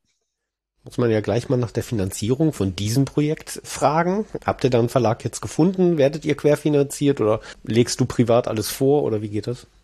Nee, privat lege ich nichts vor. Ähm, das macht auch keiner. Wir hatten äh, natürlich noch Vereinsvermögen, auch gerade durch Spenden und durch äh, Preise, die wir gewonnen haben, ähm, Geld generiert. Auf die Preise komme ich gleich nochmal kurz zu sprechen. Und äh, wir arbeiten mit dem Ökom Verlag zusammen und da braucht es halt einen Druckkostenvoranschlag, aber es, der Ökom Verlag fand das Projekt auch so geil, dass er uns äh, da entgegengekommen ist, weil wir konnten da doch schon eine sehr erlesene Auswahl an AutorInnen gewinnen. Hm? Jetzt Preise, ne? Jetzt denke ich gleich an Geldpreise. Du meinst was hm. anderes.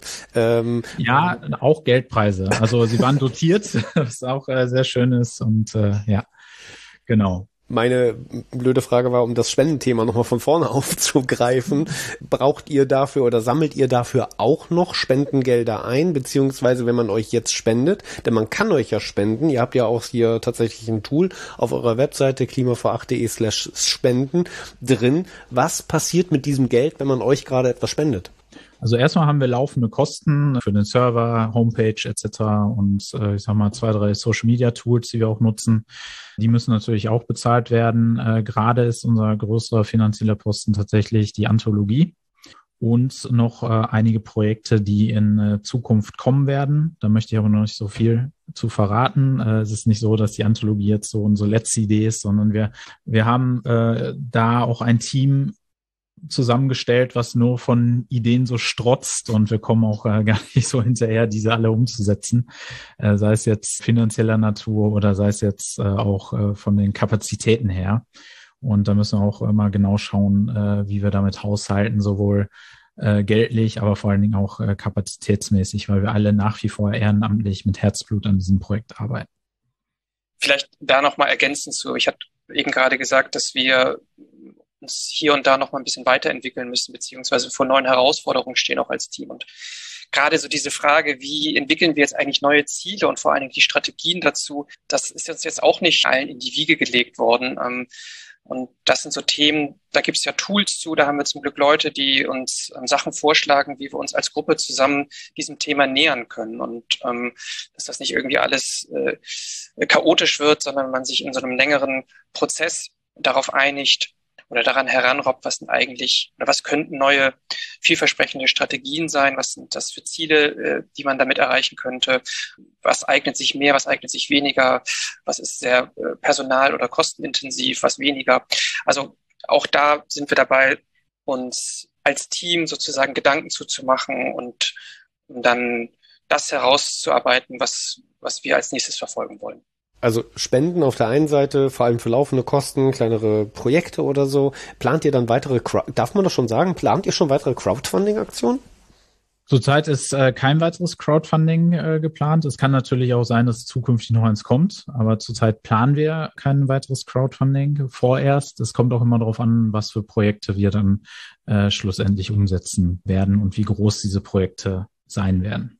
Das war die Preise von wegen Geld, ne, die man was man halt braucht, ne, der, dieser Aspekt. Aber du hast ja auch gesagt, ihr habt Preise gewonnen, die auch dotiert waren. Was habt ihr da gewonnen? Wir haben einmal den Nachhaltigkeitspreis von der GDV, vom Gesamtverband der deutschen Versicherer, äh, gewonnen. Der wurde dieses Jahr zum ersten Mal vergeben und die wollten nicht jetzt so ein Standardprojekt haben, sondern etwas, etwas mehr fancy, wenn ich die Preisrichter so richtig verstanden habe, ähm, haben wir 5000 Euro äh, bekommen. Und äh, wir haben äh, zum anderen den äh, Smart Hero Award oder einer der Smart Hero Awards äh, gewonnen, der von unter anderem von Meta, also von der Facebook-Firma, vergeben wird, der auch nochmal mit, ähm, ich glaube, auch 5000 Euro dotiert war, äh, gewonnen, weil es doch eine beispielhafte äh, Social-Media-Kampagne war, die wir da mit untergefahren haben und für Diskussionen innerhalb der Gesellschaft gesorgt hat, was das Thema Klimakrise und Medien angeht. Klasse. Der dritte, der war von DWDL. Wir wurden, ähm, also DWDL ist ein Medienmagazin und sie vergeben den ganzen Dezember immer Preise an die Gesichter des Jahres und da war ein Gesicht des Jahres Klima vor acht, äh, weil es auch beispielhaft äh, den öffentlichen rechtlichen Rundfunk ermahnt hat, äh, beziehungsweise auch erinnert hat, dass die Klimakrise da ist und äh, gewisse Programmreformen äh, auch mal ein bisschen schneller vonstatten gehen sollen. So, vielen Dank euch jetzt erstmal schon mal hier an dieser Stelle. Bin total beeindruckt von euch, von eurer Leistung. Und guck mal so ein bisschen auf die Uhr und stelle fest, das wird jetzt eher so eine längere Folge dieses Mal. äh, ich hoffe, ja. das ist okay für euch, dass ihr in einem Format gerade ganz viel gesprochen und gezeigt, erklärt habt, wie ihr so arbeitet, dass sich das perfekte Team nennt. Ich hoffe, ihr könnt was damit anfangen, dass wir euch gerade so ein bisschen diesen Stempel so ja mit aufdrücken. Aber ähm, ich bin wirklich beeindruckt, ähm, wie ihr das zusammengebaut habt, wie das miteinander halt funktioniert, wie das Ganze eben weitergearbeitet wird. Respekt, ein ja ein Gläschen auf euch. Ja, vielen Dank für die Einladung und vielleicht nochmal ähm, das perfekte Team äh, aufzunehmen. Wenn du mit das perfekte Team meinst, das, was Antoine de Saint-Exupéry gesagt hat, Perfektion ist nicht dann erreicht, nicht wenn sich nichts mehr hinzufügen lässt, sondern wenn sich nichts mehr wegnehmen lässt, äh, kann man schon sagen, wir haben das perfekte Team, weil ich möchte kein Teammitglied von Klima vor Acht missen. Oh, das hast du sehr schön gesagt, Norman. Ganz herzlichen Dank für die Einladung. Es hat mir großen Spaß gebracht. Ja, super cool. Ich hoffe, Daniel, du verzeihst uns, dass wir es nicht in anderthalb Stunden geschafft haben. Nein, nein. Äh, aber ich, äh, was ihr daraus macht, ja, mal gucken. Genau. Es wird möglichst schnell jetzt äh, rauskommen, damit hier auch gehört werden kann, was ihr äh, dazu gesagt habt. Und liebe Hörerinnen und Hörer, genau, wir haben jetzt hier heute mit dem Team oder zwei Vertretern von Klima vor Acht, von dem Team reden dürfen womöglich ein perfektes Team. Äh, wir sind ganz neugierig auf weitere äh, Teams und die kennenzulernen. Wir wollen nicht nur mit Fachmenschen weiter in Zukunft darüber reden, naja, was sind so Zutaten, was sind Learnings, ne, was kann man vielleicht dazu beitragen, dass Dinge irgendwie besser werden. Wenn wir dann zusammenkommen, um Dinge gemeinsam zu tun, die vielleicht ein Einzelner nicht ganz so toll äh, kann oder vielleicht auch gar nicht kann. Wir sind auf der Suche nach Geschichten. Also wenn ihr Ideen habt und habt ein weiteres perfektes Team im Blick, erzählt uns davon. Wir sind ganz begierig darauf, weitere spannende Geschichten hier kennenzulernen und sie euch auch mit präsentieren zu können. In diesem Sinne, Simon, ich würde sagen. Vielen Dank nochmal an euch beide. Ne? Vielen Dank an euch. Ein Hoch. Vielen Dank.